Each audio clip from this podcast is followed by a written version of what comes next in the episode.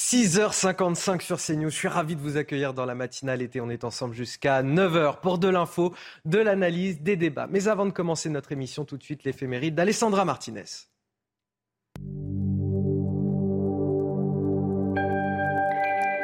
Chers amis, bonjour.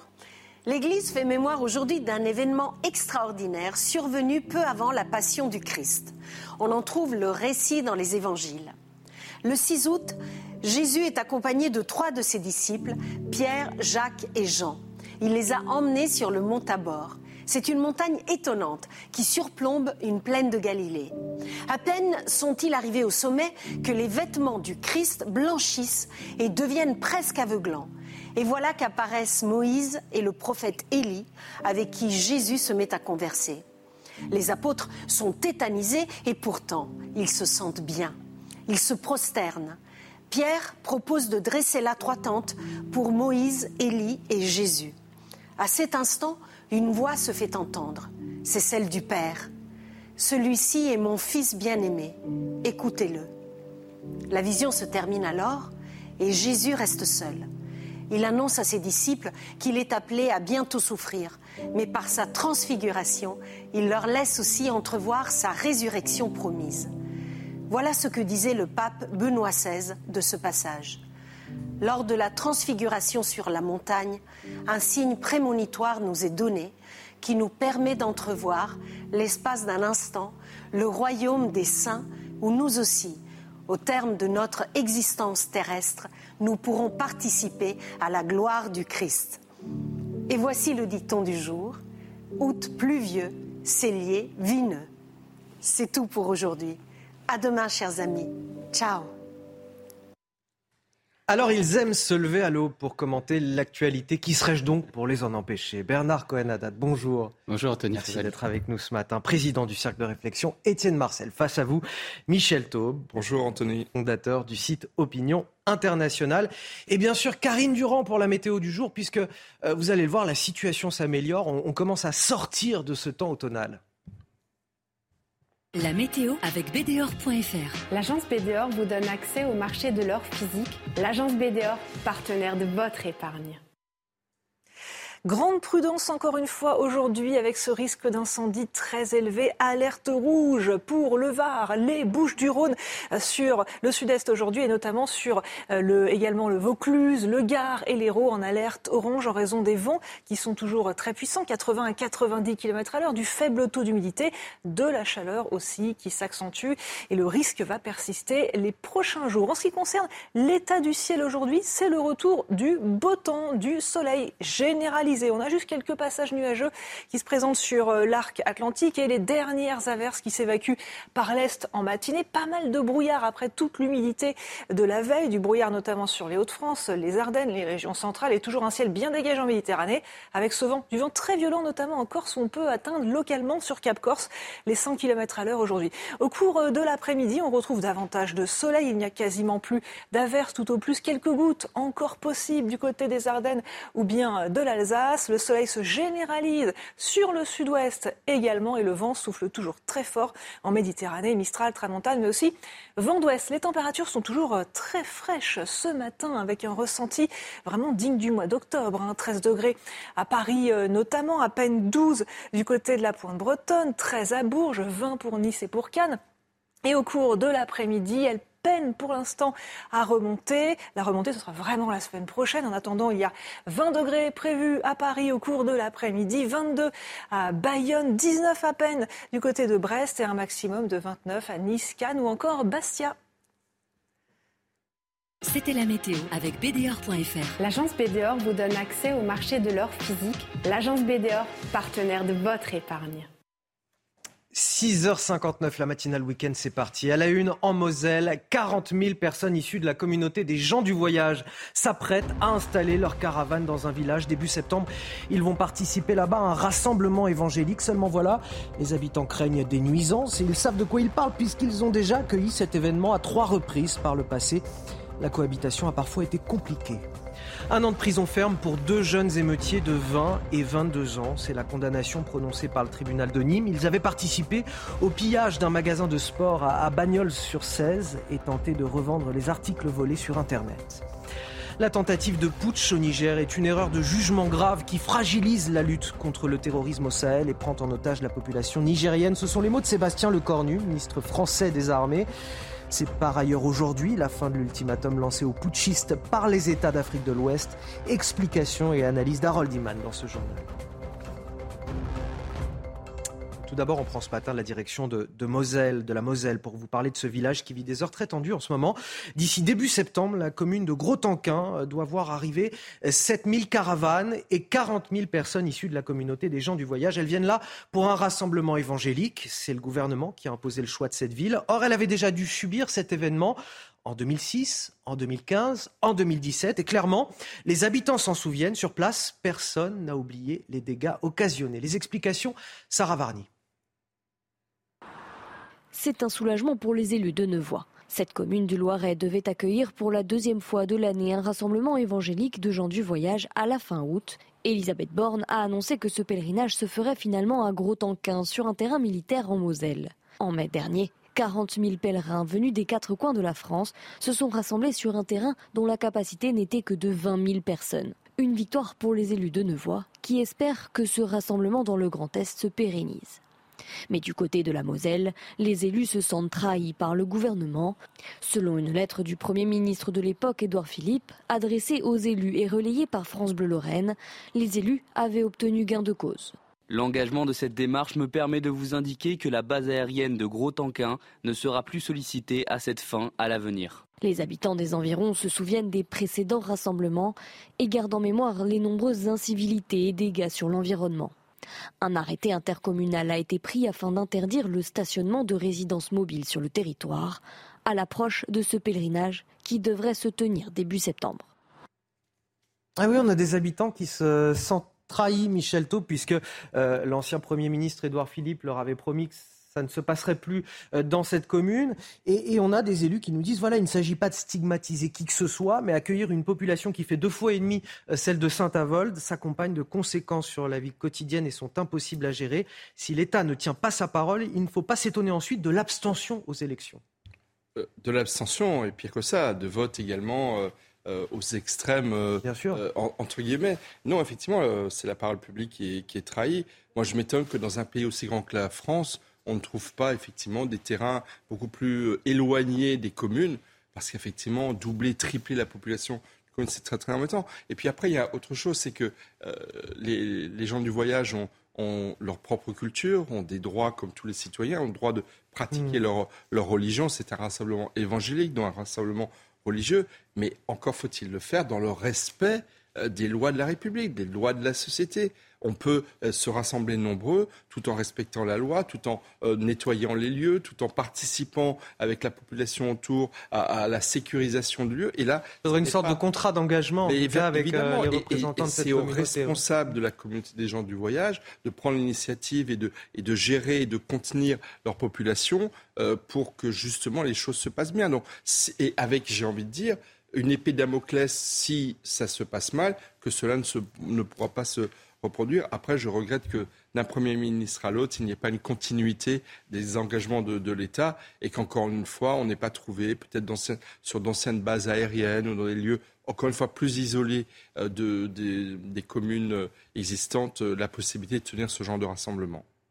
Allez, dans le reste de l'actualité, à un peu plus d'un mois après les émeutes dans le pays, euh, les comparutions qui s'enchaînent dans les tribunaux à, Nîmes. Deux jeunes ont écopé euh, d'un an de prison ferme. Ils avaient tiré au mortier d'artifice sur un magasin d'articles de sport à, Bagnols sur 16.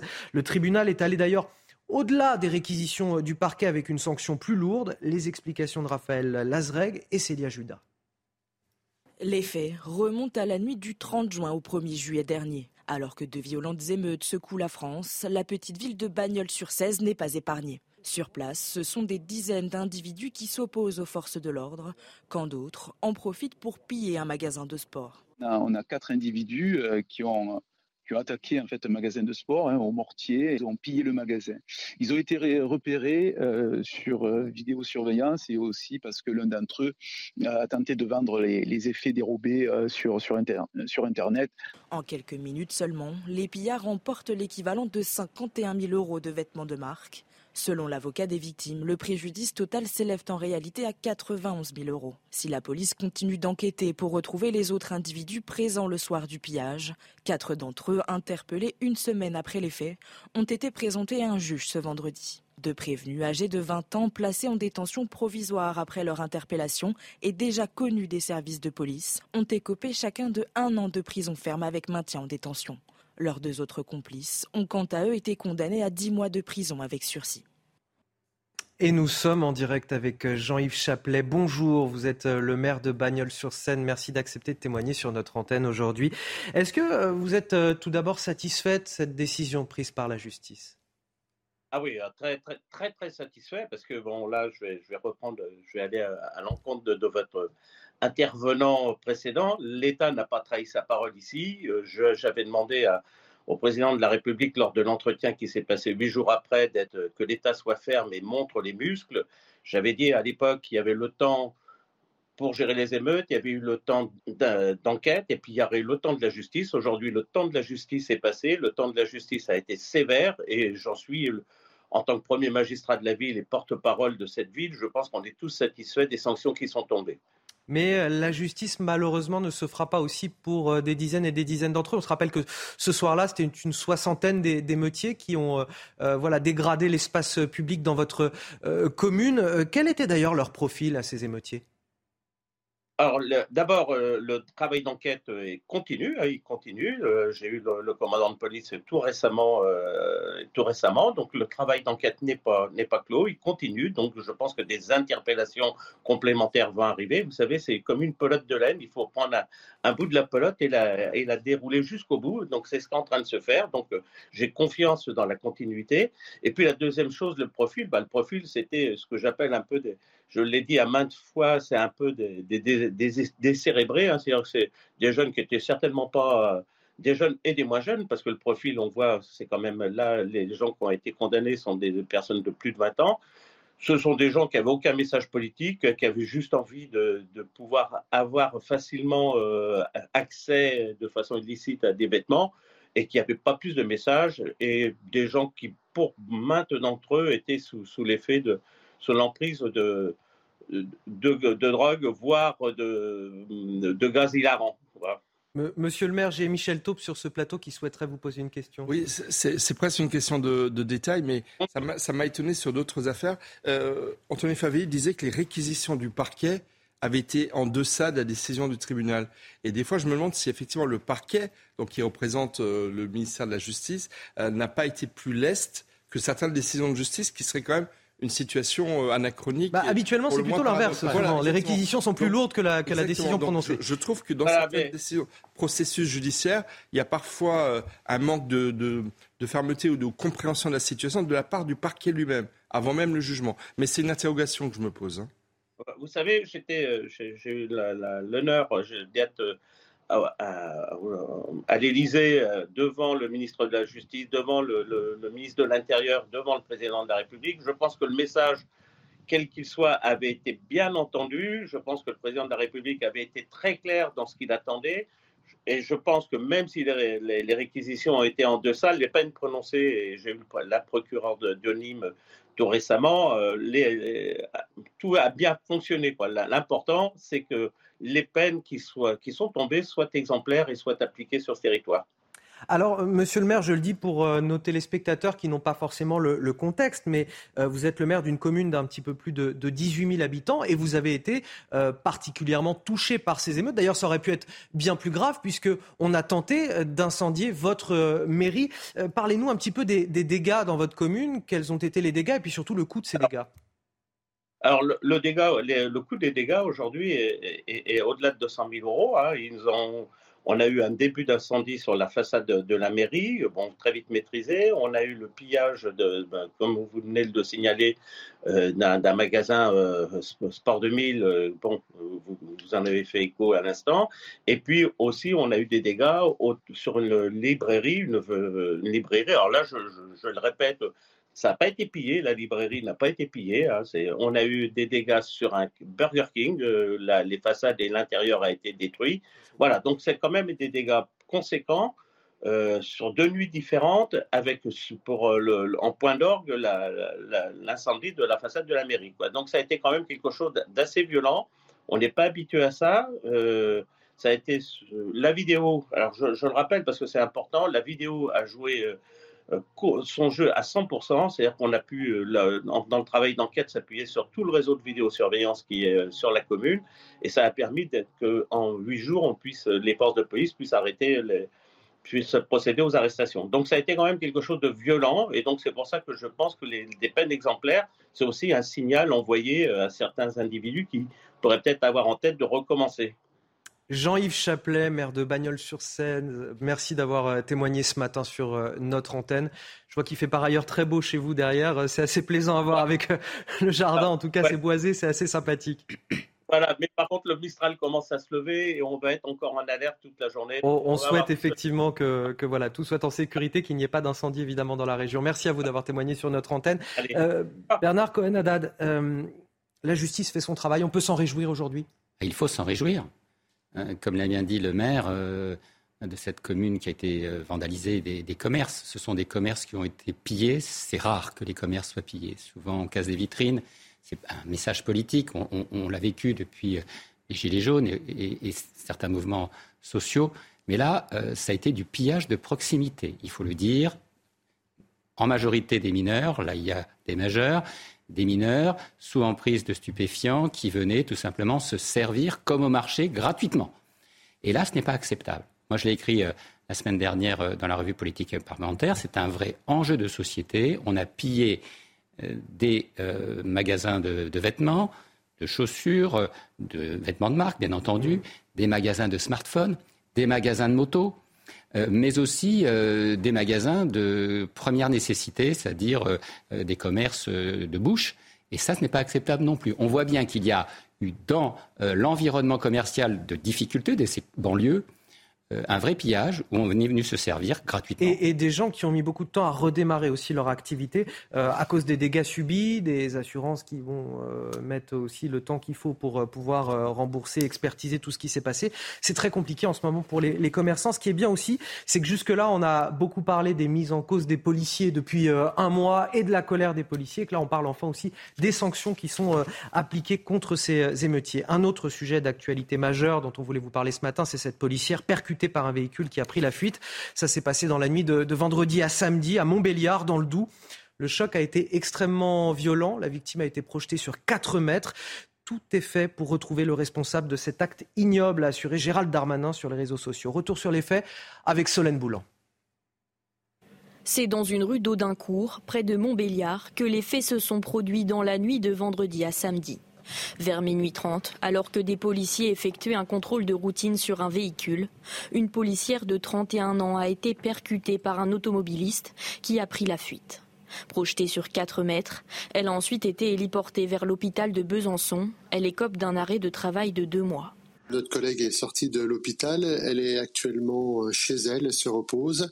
Elle a été grièvement blessée au niveau du bassin, au niveau de sa jambe, son genou est grièvement blessé et également euh, d'un point de vue psychologique euh, atteinte.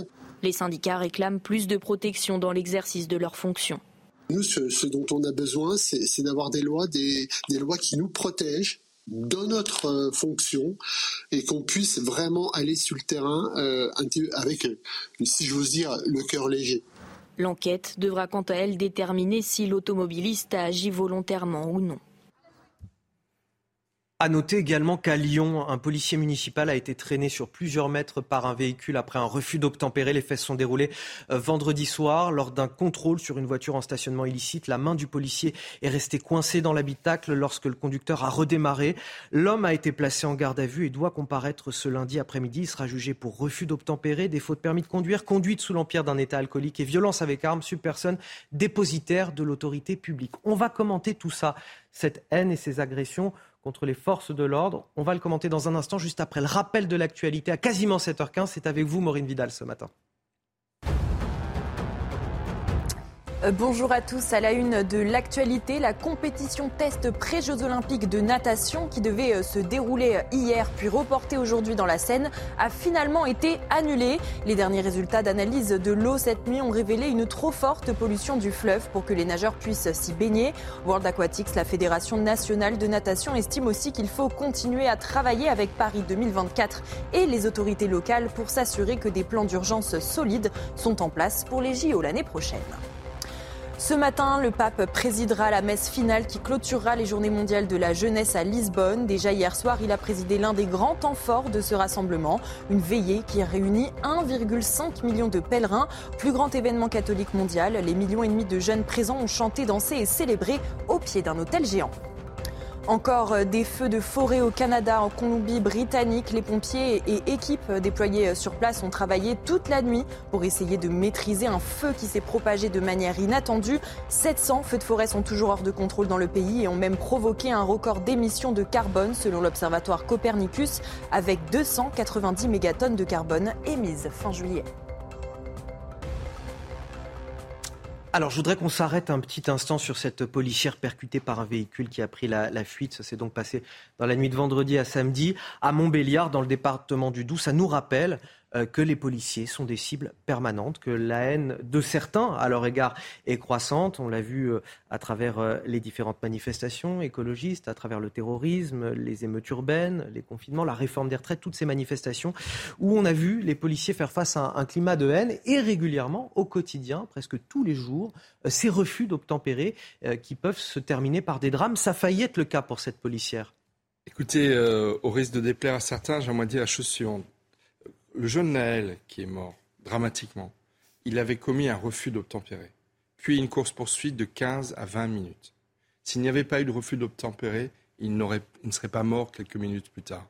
C'est pas pour exonérer le policier qui a tiré sur euh, Naël, mais la réalité, c'est que euh, les 25 000 refus d'obtempérer euh, dénombrés chaque année, c'est 25 000 prises de risque pour les policiers d'être blessés, d'être agressés, d'être tués eux-mêmes. Et, tant que la société n'aura pas pris la mesure de la violence que constitue le seul refus d'obtempérer, on n'arrivera pas à sortir de la situation dans laquelle nous sommes. Parce qu'il y a deux raisons au fait que les policiers soient dans un état de colère, d'épuisement euh, tel qu'on le connaît aujourd'hui. Il y a leur statut, le manque de reconnaissance, mais il y a aussi le fait qu'ils voient tous les jours des personnes qui les interpellent et qui se retrouvent remises en liberté par la justice. Et ça, ça, les met très en colère et ça, leur, ça, ça enlève le sens à leur propre activité. Donc effectivement, un refus d'obtempérer, c'est extrêmement grave et ça devrait être extrêmement euh, lourdement condamné par la justice parce que ça met en danger le policier lui-même et ça crée potentiellement des mises en danger d'autrui avec des conséquences qui parfois peuvent être dramatiques. Un mot rapide là-dessus, Bernard Cohen. Oui, on voit bien euh, la difficulté de ce métier, le non-respect euh, de l'autorité des forces de l'ordre et la difficulté de la réponse pénale. Euh, Michel Taube vient de la répéter. C'est un métier difficile au quotidien, y compris pour un simple contrôle d'identité. Hmm. On a des gens qui prennent la fuite et qui peuvent mettre en péril la vie euh, d'un personnel de police. C'est extrêmement grave. Il faut une réponse pénale appropriée et aussi de la vidéosurveillance sur tous les policiers, sur toutes les voitures, afin qu'on puisse numériser ou prendre en photo ces, véhicules le, au maximum afin de les retrouver et des sanctions pénales appropriées. Allez, dans le reste de l'actualité, euh, cette météo capricieuse, vous l'avez peut-être remarqué, beaucoup de Français tombent malades en ce moment. Je ne sais pas si ça avait était votre cas là ce mois dernier. Ça, a été, votre cas. Voilà. Bronchite, rhinopharyngite, les, les virus de l'hiver qui étonnamment refont euh, surface en plein été. Ça se ressent dans les cabinets médicaux, dans les pharmacies également. Regardez ce reportage de Marie-Liesse Chevalier et Godéric Bay. S'il est là, je vous le donne. De toute façon... Des patients enrhumés ou avec des maux de gorge, au vu des clients dans cette pharmacie, on se croirait en plein hiver. La vente de médicaments contre les rhumes ou les bronchites est anormalement haute pour la saison. La demande ne baisse pas. On a les, demandes au comptoir, euh, nettoyage de nez, euh, sirop, pastilles, euh, c'est toujours un niveau assez important. Même au niveau de mon équipe, j'ai des personnes qui sont malades. Donc pour vous dire que ça me choque pas de voir que la population entière subit les maladies, on va dire, de, de l'hiver. En plein été, le nombre d'angines, de toux ou de rhinopharyngite ne faiblit pas. Des maladies développées à cause de l'humidité, la pluie ou les changements de température. Mais alors comment faire pour éviter de gâcher son été? Pour éviter ce genre de pathologie, euh, bah, c'est pas très euh, compliqué. Hein. C'est euh, c'est de ne pas sortir euh, au froid, par exemple, quand on a fait un peu de sport, qu'on transpire beaucoup, et qu'on va ressortir en pensant qu'on est en été, alors qu'il fait 17-18 degrés dehors, bah, bon, ça, fa- ça facilite le coup de froid, comme on dit. Des recommandations plutôt inattendues pour un mois d'août, mais qui pourraient éviter aux Français de devoir se rendre à la pharmacie. Un Michel Taube, un mot rapide là-dessus. Bah c'est, on ne vit pas le réchauffement climatique, on vit un dérèglement climatique. En fait, il n'y a plus de saison. Rappelez-vous quand on était jeune, n'est-ce pas? Euh, C'était hiver, euh, printemps, été, automne. Non, là, il n'y a plus de saison. Et c'est vrai qu'en plein été, on peut avoir, on peut avoir la grippe. Et il faut se soigner, faire du sport et être en forme et avoir la joie de vivre. Allez, on va parler euh, de l'étranger, le, Niger à présent. Ce sont peut-être les toutes dernières heures avant une intervention militaire dans le pays. L'ultimatum de la CDAO, les pays d'Afrique euh, de l'Ouest, expire aujourd'hui. Le Niger qui vit en ce moment une tentative de putsch, pays en, proie également aux, aux violences djihadistes. Donc forcément, ça nous inquiète. Le Quai d'Orsay dit appuyer avec fermeté et détermination les efforts de la CDAO pour faire échouer le coup d'État. Il en va de l'avenir du Niger et de la stabilité de toute la région. On va en parler avec vous, Harold Iman, sur ce plateau. Est-ce que l'armée française pourrait, elle aussi, intervenir contre ces putschistes? On va écouter le ministre des Armées, Sébastien Lecornu, qui s'est exprimé à l'agence France Presse hier. Et pour lui, l'ultimatum est lancé, mais euh, la France suivra les instructions de la CDAO. La CDAO, c'est le groupe des pays de l'Afrique de l'Ouest. Ils ont une formation politique ensemble dont on exclut tous les régimes putschistes. Donc il n'y a pas le Mali, il n'y a pas le Burkina Faso, il n'y a plus le Niger. Donc c'est eux qui vont décider de cette intervention euh, armée. Et qu'est-ce que cela implique pour la France? Eh bien, d'attendre, et d'une, mais de soutenir, de deux, éventuellement participer d'une façon ou d'une autre à cet effort militaire, mais ce n'est pas explicité. Et puis, on revient un tout petit peu sur le pourquoi du coup d'État. Selon Sébastien Lecornu, il s'agissait d'une affaire personnelle conduite par des généraux de palais qui n'avaient pratiquement jamais vu le feu. Donc voilà, il descend tout de suite le général Tiani et il descend euh, le général Maudit. Mais euh, voilà, vous voyez, c'est tout à fait clair. Euh, et en gros, on voudrait encore que la voie diplomatique fonctionne, mais elle ne fonctionnera, ce n'est pas le ministre qui le dit, elle ne fonctionnera que s'il y a une menace crédible d'intervention armée. Voilà, voilà comment on, avance la chose. La France n'a rien à se reprocher. Le Niger est un des pays les plus pauvres du monde. 40% de sa richesse provient d'aides extérieures, d'aides publiques. Donc elle ne peut pas vivre en apnée. Et euh, on a quand même fait reculer le djihadisme et on a commencé à relever l'économie. Donc rien à voir avec aucun autre putsch. Et encore une fois, Wagner n'est pas encore là. C'est une affaire de généraux. 7h23 sur CNews. On va marquer une courte pause. Vous ne bougez pas. On revient dans un instant. On évoquera ce qui se passe à Nice depuis le début du mois. 18 euh, rixes à l'arme blanche, 18 blessés euh, dans la ville, dans cette ville pourtant euh, bardée de 2600 caméras de vidéosurveillance. Assez étonnant. Alors, la ville est-elle en train de sombrer petit à petit dans la violence, comme le dénonce Eric Ciotti, le député LR des Alpes-Maritimes et accessoirement le patron des LR On en discute dans un instant, juste après la pause.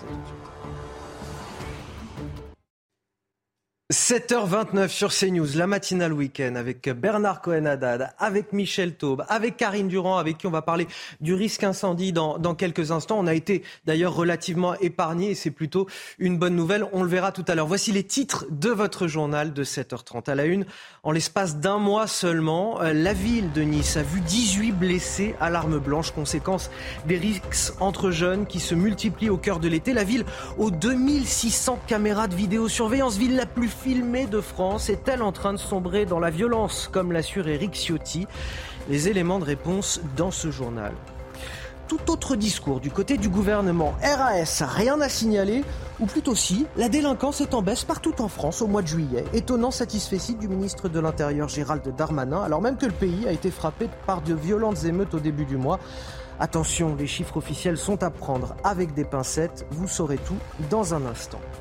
Et puis enfin, dans ce journal, on s'intéressera au coût social des addictions. Alcool, tabac, stupéfiants, plus de 265 milliards d'euros. Un chiffre astronomique qui nous est dévoilé dans une étude de l'Observatoire français des droits. Elle a beau être euh, la ville de France la plus surveillée, la plus bardée en caméras de vidéosurveillance, la ville de Nice voit pourtant les rixes alarmes blanches se multiplier depuis un mois, près d'une vingtaine d'affaires. Nice sombre-t-elle peu à peu dans un climat de violence? C'est en tout cas ce que dénonce euh, Éric Ciotti, député des Alpes-Maritimes et accessoirement patron euh, DLR. Les explications, Mathilde Couvillier-Flornois, et on en discute sur ce plateau juste après. Dans un tweet, le président des Républicains, Éric Ciotti, s'est alarmé de la situation à Nice. Depuis le 1er juillet, 18 blessés à l'arme blanche ont été dénombrés à Nice, dont une personne décédée. Un bilan effroyable qui démontre que notre ville sombre peu à peu dans un climat de violence. Depuis le début du mois de juillet, ces attaques se multiplient. La dernière en date, jeudi soir dernier. Un homme a été poignardé en pleine rue aux alentours de 19h à Nice. Aucun suspect n'a encore été interpellé. Selon le porte-parole d'Alliance Police Nationale, il n'existe pas de mobile type à ce genre d'affaires. C'est des jeunes un peu désœuvrés, euh, un peu désemparés, qui parfois, euh, parfois euh, font des, des, des, des, règlements de compte entre bandes. Ça, ça, ça existe aussi pour des motifs totalement futiles, parfois pour un regard, parfois pour une fille. En matière de sécurité, la ville de Nice est bien dotée. Plus de 4000 caméras surveillent les rues.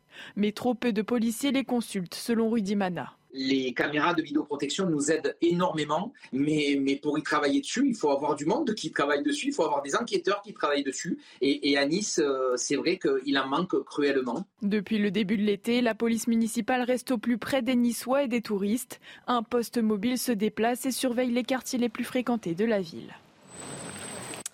Bernard Cohen-Haddad. Alors c'est vrai que la vidéosurveillance c'est bien beau, mais il faut des agents derrière pour surveiller ces vidéos. Oui, et pourtant Nice, c'est une ville exemplaire là-dessus. Hein. Christian Estrosi a fait partie des maires qui, parmi les premiers, ont mis un système de vidéoprotection, je préfère le terme vidéoprotection, pour pouvoir suivre les délits, y compris ceux de stationnement dans la ville. Donc ça, c'est extrêmement important. Il y a sans doute un problème de personnel et puis aussi euh, une guerre des chefs euh, politiques euh, à Nice entre Christian Estrosi et Eric Ciotti. Donc ça, il faut y prendre considération, mais c'est vrai qu'il s'agit, le policier l'a bien dit, d'un problème de bande c'est-à-dire de jeunes qui, entre eux, euh, essaient de s'entretuer, de gagner des territoires, de mafia. Et c'est pour ça que la vidéoprotection est extrêmement importante, que les personnels sur le terrain sont aussi nécessaires et puis qu'il faut aussi une réponse pénale adaptée. Et puis c'est vrai qu'on est au cœur de l'été aussi.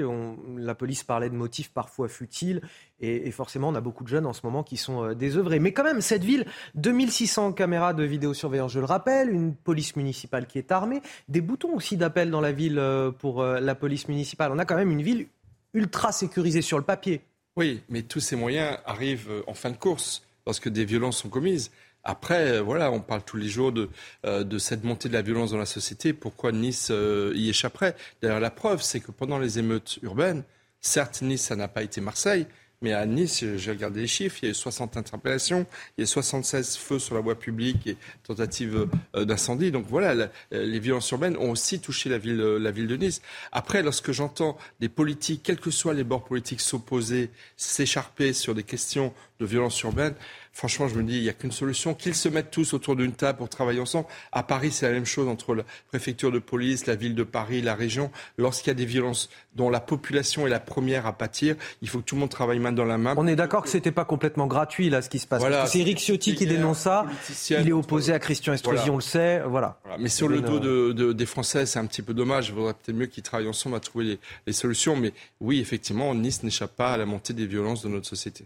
Bon alors, étonnamment, malgré les émeutes, les chiffres officiels de la délinquance sont en baisse au mois de juillet. Ce sont euh, les chiffres fournis par le ministère de l'Intérieur, dont s'est félicité Gérald Darmanin. Euh, des chiffres qui sont toutefois à prendre avec précaution, vous allez le voir. Les détails, Marine Sabourin. Alors que le début du mois de juillet a été marqué par plusieurs jours d'émeutes, les chiffres de la délinquance soulignent une baisse significative. Parmi elles, les homicides moins 10%. 75 victimes ont été enregistrées en juillet, 83 en juin et 102 en mai. Le nombre de mises en cause pour trafic de stupéfiants lui aussi diminue nettement, moins 8% en juillet. Le total des trois derniers mois enregistre une baisse de 6% par rapport au début d'année. Les vols ont eux aussi chuté, moins 5% pour les vols sans violence contre des personnes, moins 6% pour les vols avec armes et jusqu'à moins 10% pour les vols violents sans armes. Des chiffres à prendre avec des pincettes car les trois derniers mois enregistrent en réalité une hausse de 1 à 11% par rapport au mois de février à avril 2023. Enfin, les violences sexuelles mentionnées par la gendarmerie et la police ont diminué de 4%, après une augmentation de 3% en juin. Seules les destructions et dégradations volontaires ont connu un bond de 8%. Un chiffre qui s'explique par la violence des émeutes et qui a entraîné de nombreux pillages de commerce et de dégradation de biens publics. Bon, là, on est un petit peu dans l'exercice de communication du gouvernement, on est en volonté de rassurer sur le, maintien de l'ordre dans le pays. Euh. Écoutez, quand, j'ai appris les chiffres hier après-midi, moi j'ai bondi. Ça m'a vraiment mis en colère. Pourquoi? Parce que d'abord, j'aimerais savoir, est-ce que les chiffres des violences urbaines commises tout fin juin, tout début juillet, est-ce qu'ils rentrent dans ces chiffres-là? Quand je lis moins 10% euh, de, de, de, vols euh, avec violence, est-ce qu'on y a mis les milliers d'exactions qui ont été commises les tout premiers mois de juillet, premiers jours de juillet. Première chose. Deuxième chose, les émeutes ont causé euh, comment dire, une sorte de traumatisme dans la population française. Et dans les jours qui ont suivi, il y a une sorte de, non pas de confinement, mais tout le monde est resté tétanisé. Et donc, il y a peut-être moins sorti, il y a eu peut-être moins de, de, de, déplacements et donc de risques d'être soumis à des violences. Et puis, il y a un dernier point, et c'est le plus important, c'est que depuis 15 jours, 3 semaines, les policiers font une grève du zèle, les policiers sont en arrêt maladie. Donc, ils prennent moins les plaintes à part les plus urgentes. Donc, euh, euh, si vous voulez ces chiffres-là de ministère de l'Intérieur, franchement, sont le seul et unique résultat de la baisse statistique du fait que les policiers n'enregistrent plus toutes les plaintes qui sont déposées par nos concitoyens.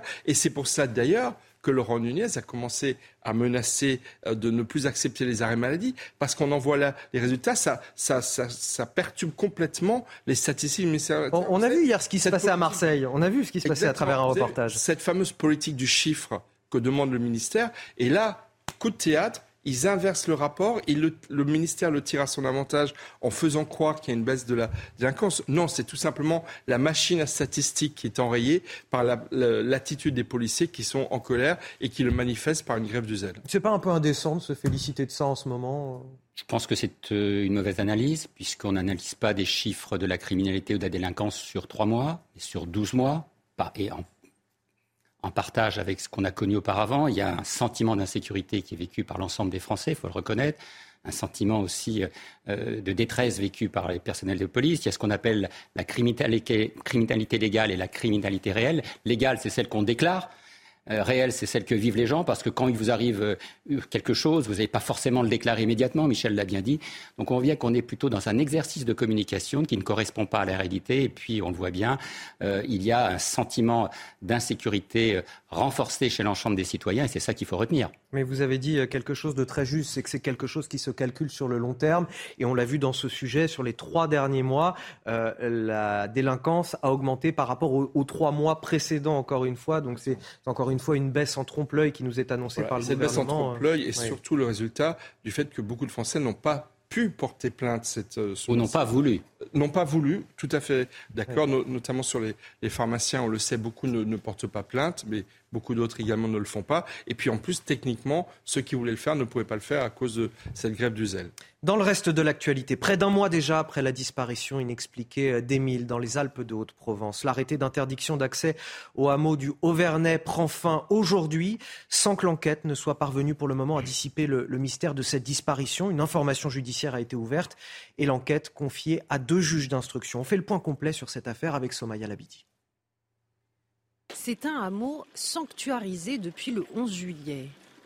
Interdit d'accès au public et aux journalistes.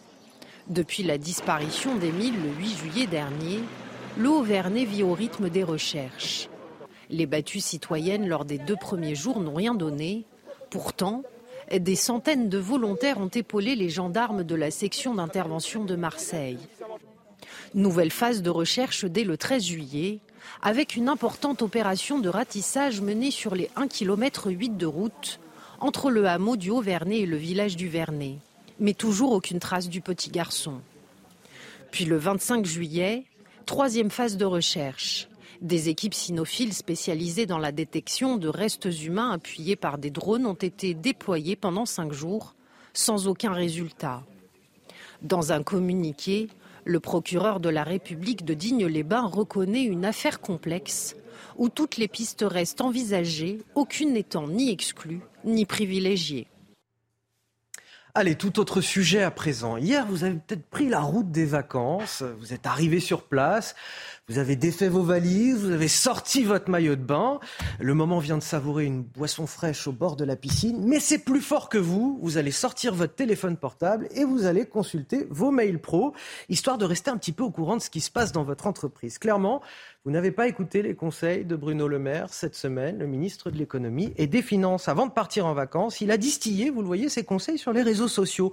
Vous avez le droit de vous déconnecter, dit-il. Profitez de vos proches, lisez des livres, regardez des films, écoutez de la musique, faites du sport, baladez-vous. Les vacances, c'est fait pour changer tout ce qui fait notre quotidien. Vous l'aurez compris. Le maître mot, c'est la déconnexion, mais plus facile euh, à dire qu'à faire pour beaucoup de Français. Regardez tout d'abord ce reportage de Laura Lestrade et Antoine Durand avec le récit de Marine Sabourin. Rester connecté à sa boîte mail professionnelle, consulter les messages de ses collègues, un mauvais réflexe pour de nombreux Français en vacances. 41% d'entre eux se connectent à distance pour suivre leur dossier. La clientèle, même quand tu es en vacances, tu... elle t'écrit quand même, elle t'appelle. Donc c'est jamais vraiment des... la déconnexion. On décroche totalement, c'est hyper important. J'ai eu beaucoup de mal à le faire au début, mais euh, aujourd'hui c'est vital de vraiment couper complètement. J'essaye, le problème c'est que j'ai littéralement toutes mes applis du travail qui sont sur mon téléphone portable. Dans son message posté sur le réseau social professionnel LinkedIn, Bruno Le Maire, ministre de l'économie, invite les Français à vivre l'instant présent mais cela n'est pas toujours facile selon les Français que nous avons rencontrés. En fait, ça dépend des métiers, on va pas se mentir, ça dépend aussi des responsabilités que vous avez. Je pense que ça dépend du niveau de responsabilité aussi qu'on a sur, euh, sur nos postes, mais globalement, euh, on essaye. Les médecins alertent. Travailler lorsque l'on est en congé n'est pas sans danger. Vous pouvez avoir des troubles du sommeil, vous pouvez avoir une, une anxiété qui s'installe. Euh, ça peut même aller effectivement euh, jusqu'à la dépression, hein, si, si, vous vous déconnectez jamais, que vous ne vous reposez jamais. Les psychologues du travail insistent pour déconnecter. La meilleure solution reste de désactiver toutes ces notifications. Alors ça, c'est une très très bonne question de société. Est-ce qu'autour de la table, vous savez un petit peu déconnecter Karine, vous savez déconnecter Pas vraiment, j'ai beaucoup de mal. Hein. Il faut vraiment avoir une mauvaise connexion pour que je me déconnecte. Eh, je pense que quand on est journaliste, on a énormément de mal à, déconnecter, mais on n'est pas le seul métier. Euh, Michel Taube, vous y arrivez vous? Pareil, je confirme, euh, très très difficile de se connecter, déconnecter. Après, ça, c'est pas que les mails pro, c'est aussi la télévision, c'est aussi le journal. Euh, voilà, il y a aussi, on est tous on est aliénés par ces, par ces petites choses au quotidien. Il est là pour vous rappeler que qu'il faut savoir s'en séparer. Mais attention, Bruno Le Maire ne dit pas qu'il se déconnecte lui-même il appelle le concitoyen à se déconnecter. Mais est-ce que lui-même se déconnecte? En tous les cas, il bah, écrit beaucoup de romans. J'aimerais savoir s'il est déconnecté de ses mails pro pendant qu'il écrit. Il a d'ailleurs beaucoup vous, de, vous connaissez les, consignes. vous connaissez les, consignes de toute façon euh, qui sont données aux membres du gouvernement quand ils partent en vacances. C'est de rester pas trop loin euh, du ministère et de pouvoir être joignable à tout moment. Je doute que Bruno Le Maire déconnecte véritablement. Bernard Cohen-Haddad, vous déconnectez vous un petit peu C'est difficile quand on est un ah entrepreneur de déconnecter, mais moi j'aimerais bien me déconnecter des mauvaises nouvelles. Ça, j'aimerais bien surtout de me déconnecter des mauvaises nouvelles. Les bonnes, j'aimerais bien quand même toujours les avoir. Bon, allez, le flash info avec euh, Maureen Vidal à 7h43. Première femme à la tête de l'Académie française, Hélène Carrère d'Ancos est décédée hier à l'âge de 94 ans à Paris. C'est dans un communiqué que ses enfants ont annoncé la mort de leur mère qui s'est éteinte paisiblement selon leurs mots. Grande historienne et spécialiste de la Russie, le décès de Madame le secrétaire perpétuel a suscité de nombreux hommages sur les réseaux sociaux. Parmi eux, Emmanuel Macron, Nicolas Sarkozy, Jacques Lang ou encore Marine Le Pen. Les faits se sont déroulés vendredi soir à Lyon. Lors d'un refus d'obtempérer, un policier s'est fait traîner sur quelques mètres par le véhicule fuyant. Le conducteur a été rapidement interpellé et placé en garde à vue. Il doit être présenté aujourd'hui à un juge des libertés et de la détention en vue de sa comparution devant le tribunal correctionnel lundi après-midi. Il doit être jugé pour refus d'obtempérer, défaut de permis de conduire, conduite sous l'emprise d'un état alcoolique et violence avec arme sur personne dépositaire de l'autorité publique. L'incendie sur la côte méditerranéenne espagnole à la frontière avec la France est sous contrôle selon les pompiers locaux et français. Les vents moins violents ont permis l'utilisation d'avions bombardiers d'eau. Les travaux des pompiers ont continué toute la nuit et continueront dans la journée. Quelques 573 hectares, surtout de forêt, ont été touchés depuis le début du feu vendredi. Les habitants ont tout de même été invités à rester au maximum chez eux pour permettre aux unités sur place de maîtriser la situation. Et dans un instant, on parlera justement du risque incendie en France avec euh, Karine Durand. J'étais en train de, noter euh, pendant euh, le rappel des titres qu'on a tous notre téléphone portable sur ce plateau. Hein. Tous, tous devant nous, on a notre téléphone à côté, comme quoi on est vraiment incapable de, déconnecter de ces petites choses un instant. Alors on en a besoin aussi. Hein, faut pas, c'est un outil. C'est un, outil de, travail. Mais c'est un outil de travail, mais ça vaut aussi un outil de, soumission, de perte de concentration, notamment pour les plus jeunes. Il faut, comme toute chose, il faut savoir ne pas en être esclave, mais c'est plus facile à dire qu'à faire. on va parler d'addiction bien plus sérieuse cette fois, du coût social de la consommation d'alcool, de tabac et de drogue. Et vous allez le voir, les chiffres sont assez vertigineux. Ça, ça se compte en centaines de milliards d'euros. C'est une étude menée euh, notamment par Pierre Kopp, professeur d'économie à la Sorbonne. On sera avec lui dans un tout petit instant. Mais tout d'abord, les détails de ces chiffres avec Corentin Brio le tabac, l'alcool et les drogues illicites ont un coût social. D'après l'Observatoire français des drogues et des tendances addictives, la consommation de tabac coûterait 156 milliards d'euros. 102 milliards d'euros pour l'alcool et presque 8 milliards pour les drogues illicites. Ces chiffres sont calculés par rapport au coût des vies perdues, le coût des pertes de production pour les entreprises, mais aussi le coût pour les finances publiques. Ce résultat dément au passage une idée reçue, l'alcool et le tabac ne rapportent pas de bénéfices à l'État via les taxes, puisqu'elles rapportent respectivement 4 et 13 milliards d'euros, quand le traitement des maladies qu'elles amènent coûte 8 milliards et 16 milliards et demi d'euros. Une tendance est tout de même remarquée par cette étude, la baisse de la consommation. Les ventes de tabac et de cigarettes ont été divisées par deux depuis 2000. Et nous sommes donc avec euh, Pierre Cobb. Bonjour, merci d'être avec nous ce matin. Vous êtes euh, professeur d'économie à, la Sorbonne. Alors on a essayé de résumer euh, un petit peu cette étude. J'espère qu'on l'a fait fidèlement. On a des chiffres vertigineux. J'ai fait le calcul tout à l'heure. Ça, s'élève à 265 milliards d'euros, en tout cas un petit peu plus de 265 milliards d'euros. Comment vous calculez ça? Selon quelle méthodologie? Ça recouvre quoi en fait ces coûts? Il y a deux sortes de coûts. Il y a l'argent euh, qui est euh, effectivement dépensé, ce qu'on appelle le coût des dépenses publiques. Quand vous soignez quelqu'un, il faut payer les gens qui le soignent et le matériel qu'on utilise, il faut l'acheter. Et il y a d'autre part euh, une autre forme de coût qui est le fait que, par exemple, une personne qui décède, eh bien, ça représente un manque pour la société. On sait évaluer la valeur de la vie, on multiplie le nombre de gens qui sont décédés par ce prix et ça donne une estimation de la perte pour la collectivité. Et vous nous dites que contrairement aux, idées reçues, euh, les taxes sur l'alcool et le tabac, ça ne compense pas du tout euh, les dépenses qui, sont liées à cette consommation en fait. Alors je, ne dirais pas euh, contrairement à l'idée reçue, je dirais contrairement aux mensonges systématiquement réitérés par le lobby de l'alcool et par le lobby du tabac, comme vous pouvez le voir sur ces chiffres, le coût pour les dépenses publiques du tabac et de l'alcool est vertigineux puisque on nous a ressassé que les taxes rapportaient plus que les dépenses, c'est absolument faux. Le coût des traitements est bien supérieur aux taxes qui sont prélevées sur l'alcool et sur le tabac. Donc c'est vraiment une fake news euh, au sens strict. Et est-ce qu'on peut, euh, je ne sais pas, avoir un petit peu d'espoir pour l'avenir? Est-ce que les campagnes de prévention qui se multiplient ces dernières années, est-ce que le prix du tabac aussi qui, euh, qui augmente régulièrement, est-ce qu'on est sur la bonne voie finalement? Est-ce que tous ces coûts dont vous nous parlez dans cette étude seront amenés à être réduits dans les prochaines années? Très probablement, parce que, comme vous avez pu le, lire, le nombre de décès diminue, euh, notamment en matière de tabac. Ce qui est intéressant, c'est de noter que euh, lorsque vous faites, un, des augmentations de prix, parce que les augmentations ont un effet euh, sur la consommation. La consommation baisse quand les prix augmentent. Et deux, si on respecte correctement les dispositions de la loi E20, c'est-à-dire qu'on interdit euh, la publicité les campagnes en faveur du tabac ou en faveur de l'alcool, la conjonction de ces mesures fait baisser la consommation et fait donc baisser le coût. Merci infiniment, euh, Pierre Copp, d'avoir accepté de nous détailler un petit peu votre étude. Je le rappelle, vous êtes professeur d'économie à la, à la Sorbonne. Un mot peut-être, Michel Taube, là-dessus? Sur ce chiffre astronomique, quand on fait le calcul, c'est 265 hein, milliards. Moi, je suis vraiment partisan d'une responsabilisation de chacun. Lorsqu'une personne a fumé toute sa vie euh, plusieurs paquets de cigarettes et qu'il a un cancer du poumon après, et que c'est à la collectivité de payer tous les coûts euh, de ses soins, voilà, c'est choquant. Peut-être qu'il faudrait rajouter des taxes sur les paquets de cigarettes, 1 ou 2 euros, destinés, euh, à, tracés directement pour, le, pour les efforts de santé publique qui sont menés en conséquence de ces, de ces comportements. Voilà, je pense qu'il faut responsabiliser nos concitoyens, mais c'est vrai que ces chiffres sont hallucinants et, et donnent le vertige. Moi, je pense qu'il y a une prise de conscience. Euh, on l'a bien dit chez les jeunes et les moins jeunes.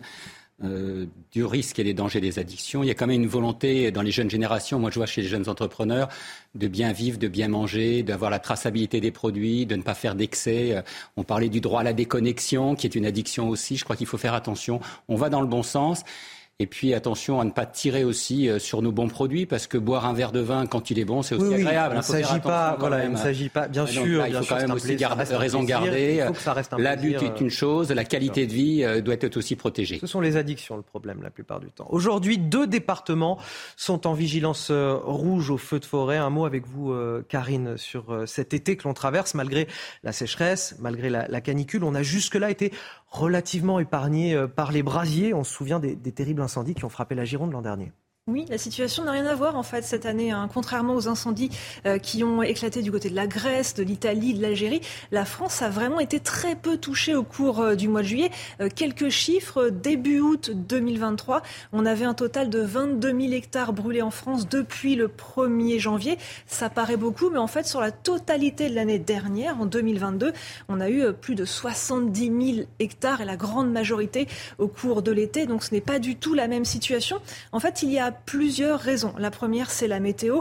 On a eu un temps vraiment très orageux en juin dans le sud de la France. En 2022, on avait eu un temps très sec, déjà caniculaire en juin. Donc actuellement, les sols sont encore assez humidifiés dans le sud, mais ça va changer bientôt.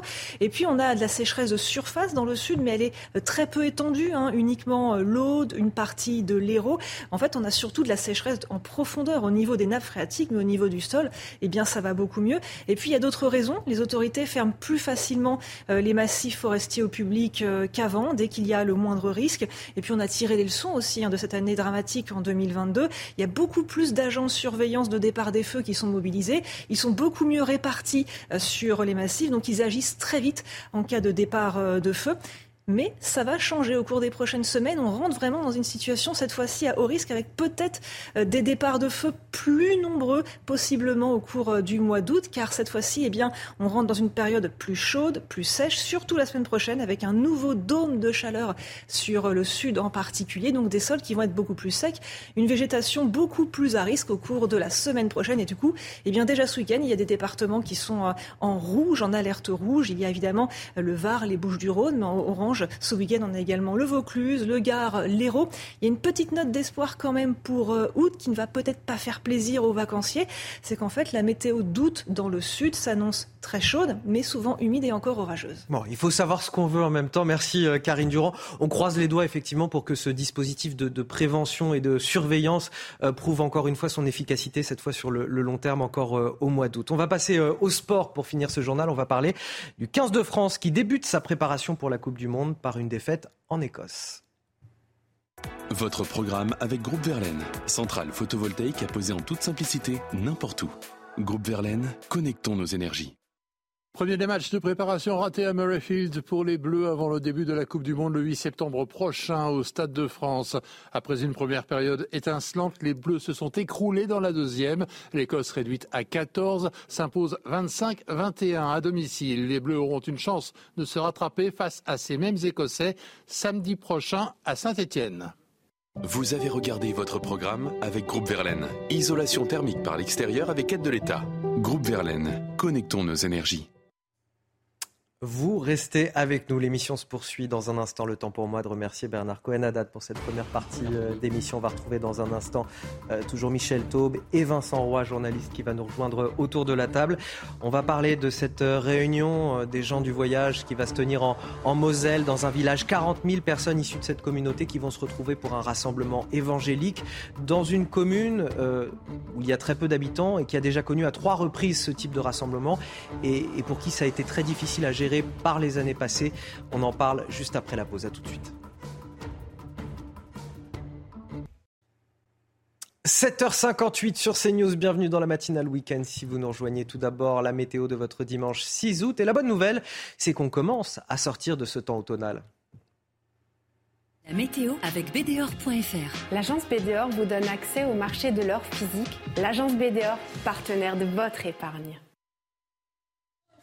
au risque d'incendie très élevé, alerte rouge sur les Bouches du Rhône ou encore le Var et alerte orange pour le Gard, le Vaucluse ou encore l'Hérault. Les vents vont souffler jusqu'à 80-90 km à l'heure. Les sols sont de plus en plus secs et le taux d'humidité est très bas. Aujourd'hui, beaucoup de massifs forestiers euh, sont fermés. En ce qui concerne le reste du pays, c'est vraiment l'amélioration. Le soleil est enfin de retour. Les dernières précipitations s'évacuent par la région Grand Est. Elles sont assez faibles hein, aujourd'hui. On a encore une ambiance assez venté quand même sur euh, la moitié nord et puis ce vent fort qui s'intensifie au cours de l'après-midi sur le sud. Et regardez, le soleil revient, y compris sur le sud-ouest. Attention, vers Cap Corse, les vents peuvent être très violents, localement 100 km à l'heure. Les températures, elles, toujours bien fraîches, hein, toujours dignes d'octobre sur la moitié nord. À peine 20 degrés à Paris, c'est 4-5 degrés en dessous des moyennes de saison. À peine 19 pour la pointe bretonne, 19 également à Strasbourg et de 27 à 29 degrés sur la côte méditerranéenne. C'est plus classique pour euh, la saison. La journée de demain sera bien agréable. Les températures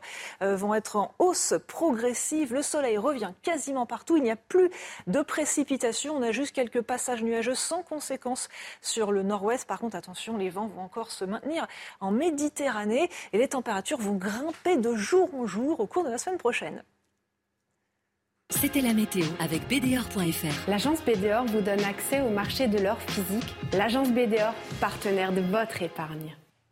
De l'info, de l'analyse des débats. Bienvenue dans votre matinale week-end sur CNews. Il est 8h. Bon réveil à ceux qui nous rejoignent. Nous a rejoint d'ailleurs sur ce plateau Vincent Roy, journaliste et écrivain. Merci d'être avec nous. Bonjour toujours face à vous, Michel Taupe, fondateur du site oh, Opinion Internationale, pour commenter toute l'actualité. Voici les titres de votre journal de 8 heures. En Moselle, 40 000 personnes issues de la communauté des gens du voyage s'apprêtent à installer leur caravane dans un village. Début septembre, ils vont participer là-bas à un rassemblement évangélique. Seulement voilà, les habitants craignent des nuisances et ils savent de quoi ils parlent puisqu'ils ont déjà accueilli cet événement à trois reprises par le passé et la cohabitation a parfois été compliquée. Un an de prison ferme pour deux jeunes émeutiers de 20 et 22 ans. C'est la condamnation prononcée par le tribunal de Nîmes. Ils avaient participé au pillage d'un magasin de sport à Bagnols-sur-Cèze et tenté de revendre les articles volés sur Internet. Et puis enfin, la tentative de putsch au Niger est une erreur de jugement grave qui fragilise la lutte contre le terrorisme au Sahel. Ce sont les mots de Sébastien Lecornu, ministre français des Armées. C'est par ailleurs aujourd'hui la fin de l'ultimatum lancé aux putschistes par les États d'Afrique de l'Ouest. Explication et analyse d'Harold Iman dans ce journal. On va prendre ce matin la direction de, la Moselle pour vous parler de ce village qui vit des heures très tendues en ce moment d'ici euh, début septembre. Euh, la commune de Gros-Tanquin doit voir arriver 7000 caravanes, 40 000 personnes issues de la communauté, des gens du voyage. Elles viennent là pour un rassemblement évangélique. Euh, c'est le gouvernement qui a imposé d'ailleurs le choix de cette ville. Or, elle avait déjà dû subir cet événement en 2006, en 2015, en 2017 et clairement, les habitants s'en souviennent. Sur place, personne n'a oublié les dégâts occasionnés. Sarah Varni. C'est un soulagement pour les élus de Nevoix. Cette commune du Loiret devait accueillir pour la deuxième fois de l'année un rassemblement évangélique de gens du voyage à la fin août. Elisabeth Borne a annoncé que ce pèlerinage se ferait finalement à Gros-Tanquin sur un terrain militaire en Moselle. En mai dernier, 40 000 pèlerins venus des quatre coins de la France se sont rassemblés sur un terrain dont la capacité n'était que de 20 000 personnes. Une victoire pour les élus de Nevoix qui espèrent que ce rassemblement dans le Grand Est se pérennise. Mais du côté de la Moselle, les élus se sentent trahis par le gouvernement. Selon une lettre du Premier ministre de l'époque, Édouard Philippe, adressée aux élus et relayée par France Bleu Lorraine, les élus avaient obtenu gain de cause. L'engagement de cette démarche me permet de vous indiquer que la base aérienne de Gros-Tanquin ne sera plus sollicitée à cette fin à l'avenir. Les habitants des environs se souviennent des précédents rassemblements et gardent en mémoire les nombreuses incivilités et dégâts sur l'environnement. Un arrêté intercommunal a été pris afin d'interdire le stationnement de résidences mobiles sur le territoire à l'approche de ce pèlerinage qui devrait se tenir début septembre. Et nous sommes donc par téléphone avec Rémi Franck. Bonjour, vous êtes le maire. Alors vous allez me dire si je prononce correctement, et pardonnez-moi si ce n'est pas la bonne prononciation, euh, Gessling-Emring ou Gessla-Emrin, mais vous allez me le, repréciser. Pardonnez-moi encore une fois de ne pas avoir la bonne prononciation. Euh, Rémi Franck, euh, votre commune jouxte ce territoire qui va être voilà, occupé pendant quelques jours par ces gens du voyage. Est-ce que vous faites partie justement de ceux qui se sentent trahis aujourd'hui après avoir déjà accueilli euh, cet événement à trois reprises par le passé. Oui, bonjour. Euh, donc, c'est bien Guesselin et Marin. Donc, je suis le maire euh, de ce petit village qui est le village le plus proche de ce rassemblement. Parce que, effectivement, la base s'appelle la base de Gros-Tonquin, mais la proximité des villages, c'est bien le nôtre qui est le plus impacté. Et on se sent doublement trahi par le, fait qu'à l'époque, Édouard Philippe euh, avait signé comme quoi euh, il y aurait plus ce rassemblement. Et aujourd'hui, c'est la même majorité présidentielle qui est au pouvoir, avec des ministres qui étaient déjà en place à l'époque, qui nous ont trahis et qui nous ont renvoyé les gens du voyage sur ce site. Mais alors justement, vous, les avez accueillis en 2006, en 2015, en 2017. Que, quelle nuisance vous aviez euh, subi à l'époque? Bah, la nuisance, elle est multiple. Il y a déjà l'histoire de la circulation. Ici, on est dans un petit village où il n'y a qu'une petite départementale double voie.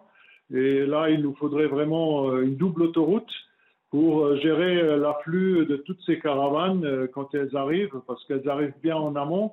Et ça ne dure pas qu'une dizaine de jours, ça dure pratiquement un mois complet, parce qu'ils vont venir à partir du 15 et ils repartent à partir du 15 septembre.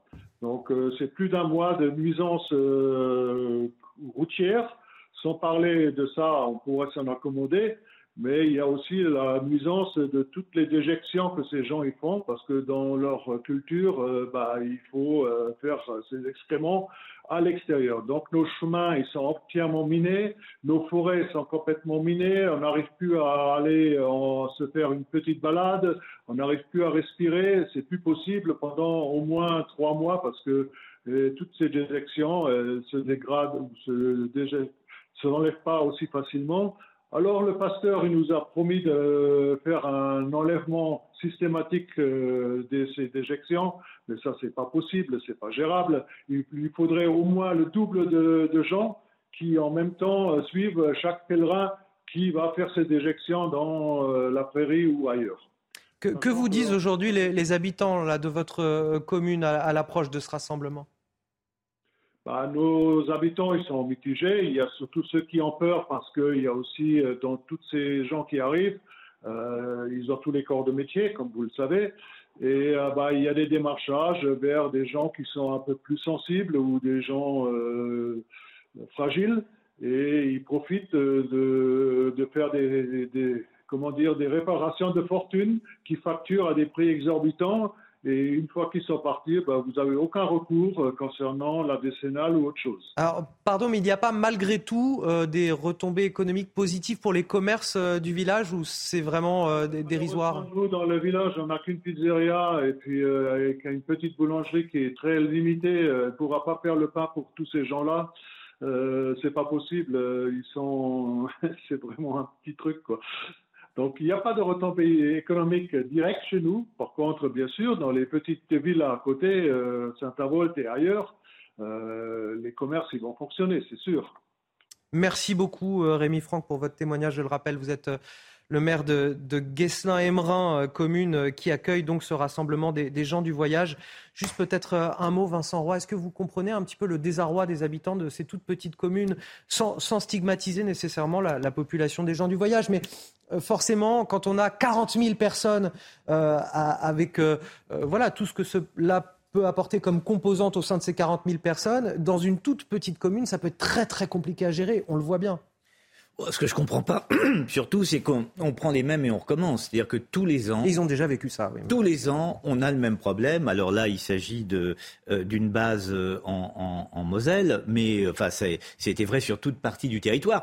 De deux choses l'une, soit euh, l'on accepte de recevoir euh, les gens du voyage et on les reçoit dignement sans que ça ne crée pour les communes euh, une difficulté particulière, soit on dit bah non, on peut plus les recevoir parce qu'il y a trop de nuisances, parce qu'ils se branchent sur l'électricité de la commune, parce qu'ils prennent. Euh, j'observe d'ailleurs qu'on parle de dégradation de type euh, écologique. Euh, ce qu'on vient de nous dire à l'instant. Euh, j'observe que sur ce point, d'ailleurs, Europe Écologie Les Verts ne fait jamais aucune déclaration. Là, ça les gêne pas du tout de ce point de vue. Mais voilà, il y a un entre-deux que je n'arrive pas à comprendre. Soit l'État voilà, fait tout pour les recevoir et les directives qui viennent de l'exécutif, c'était le cas, je crois, dans, dans, ce cas de figure de l'ancien Premier ministre. Là, Elisabeth Borne dit l'État dit oui, il faut que le village les reçoive, auquel cas on met tout en place pour qu'il n'y ait pas de nuisance. Mais il ne peut pas y avoir un deux poids, deux mesures. Là, on est dans un entre-deux. On dit à ce, à ce, village de Moselle, oui, oui, vous les recevez à côté de chez vous. Et puis finalement, on, laisse tout le monde dans le désarroi. Voilà, donc c'est pas. c'est pas euh, Il y, y, a quelque chose qui ne, qui ne fonctionne pas. Michel Taub, vous comprenez euh, ce sentiment de trahison, de désarroi des habitants? Évidemment, la commune du maire que l'on vient d'entendre, c'est moins de 1000 habitants. Moins de 1000 habitants. Il va se retrouver avec 40 000 personnes. Et comme il vient de le dire, pendant presque un mois. C'est pas deux, trois jours, c'est pendant presque un mois. Elisabeth Borne, il y a 15 jours, avait communiqué, parce qu'initialement, ce rassemblement évangélique devait se tenir à Néroy, dans le Loiret. Et les, communes locales avaient obtenu finalement qu'il ne se tienne pas. Et là, c'est là, c'est Elisabeth Borne qui a décidé que ça se passerait de nouveau en Moselle, comme alors que le Premier ministre de l'époque, Édouard Philippe, avait dit que ça ne se reproduirait pas. Franchement, le territoire euh, euh, métropolitain est suffisamment grand pour qu'on trouve des emplacements plus éloignés euh, des communes euh, rurales toutes petites pour pouvoir éviter ces désagréments. Et puis enfin, les gens du voyage sont des gens respectables qui ont droit à leurs pratiques religieuses, culturelles, etc. Mais enfin, ils doivent le faire dans le respect des lois de la République, dans le respect de la propreté, dans le respect des civilités de base dans toute société. Donc, il leur incombe de gérer l'événement et d'en supporter les conséquences s'il y en a. Et manifestement, elles sont. Quoi qu'il arrive, en plus, il y a une question de chiffres. Quand il y a 40 000 personnes, forcément sur un territoire qui est très concentré, c'est quoi qu'il arrive très très, compliqué, aussi bien intentionné euh, soient certains euh, parmi eux. Un peu plus d'un mois après les émeutes dans le pays, les comparutions s'enchaînent dans les tribunaux. À Nîmes, euh, deux personnes, deux jeunes ont écopé d'un an de prison ferme. Ils avaient tiré au mortier d'artifice sur un magasin d'articles de sport à, à Bagnols-sur-Cèze. Euh, le tribunal est allé d'ailleurs au-delà des réquisitions du parquet avec une sanction plus lourde. Les explications à Raphaël Lazreg. Au tribunal judiciaire de Nîmes ce vendredi matin, quatre jeunes ont été jugés pour avoir participé aux violences urbaines survenues dans la nuit du 30 juin au 1er juillet à Bagnols-sur-Cèze. On a quatre individus euh, qui ont qui ont attaqué en fait un magasin de sport hein, au mortier et ont pillé le magasin. Ils ont été repérés euh, sur euh, vidéosurveillance et aussi parce que l'un d'entre eux a tenté de vendre les, effets dérobés euh, sur, sur, sur Internet. À l'issue de l'audience, deux jeunes sont condamnés à un an de prison ferme avec maintien en détention, les deux autres à dix mois de prison avec sursis. Le maire se dit satisfait de ces condamnations. J'en suis satisfait. J'attendais, tout, a, tout a fonctionné, la partie euh, enquête, la partie euh, maintien de l'ordre et la partie justice est passée. Pour moi, euh, elle est à hauteur de ce que je pense beaucoup de personnes attendaient sur ce territoire. Une enquête de police est actuellement ouverte pour retrouver les autres individus présents ce soir-là. Alors Vincent Roy, c'est vrai que jusque-là, on a beaucoup parlé des mises en cause des policiers, de la colère des policiers par ailleurs. On a plus parlé de ça euh, que tous ces jeunes qui ont pillé et brûlé au cours du mois écoulé. Euh, la justice fait son travail, là on commence à, le réaliser. Est-ce qu'on peut s'en réjouir? Ah bah évidemment, on peut s'en réjouir. Il faut, avec euh, les émeutiers et, enfin avec ceux qui se sont mal comportés, il faut être intraitable. Et là, j'observe chose curieuse que les juges sont allés au-delà des réquisitions du parquet, ce qui, est, ce qui est sans doute non pas une première, mais enfin ce qui est tout de même assez rare. C'est plutôt l'inverse habituellement. Oui, d'habitude c'est plutôt l'inverse. Donc là, euh, là, manifestement, la justice passe, euh, elle est intraitable, on ne peut pas tolérer euh, sur le territoire, entre autre chose qu'on ne peut pas tolérer, et depuis, à mon avis, trop longtemps, mais on ne peut pas tolérer que des jeunes s'en prennent à un magasin, qui à un commissariat, qui à une école, avec des mortiers d'artifice. C'est pas possible. Michel Taube, la justice passe, euh, elle fait son travail. Euh, malheureusement, j'ai l'impression que du côté politique, on n'a pas véritablement tiré les conséquences de ces émeutes. Il ne s'est pas passé grand-chose. Non, non. Emmanuel Macron a tout de suite dit j'ai besoin de temps pour comprendre. Et c'est vrai que dans ses différentes interventions depuis un mois, effectivement, il a confirmé qu'il avait besoin de temps pour comprendre.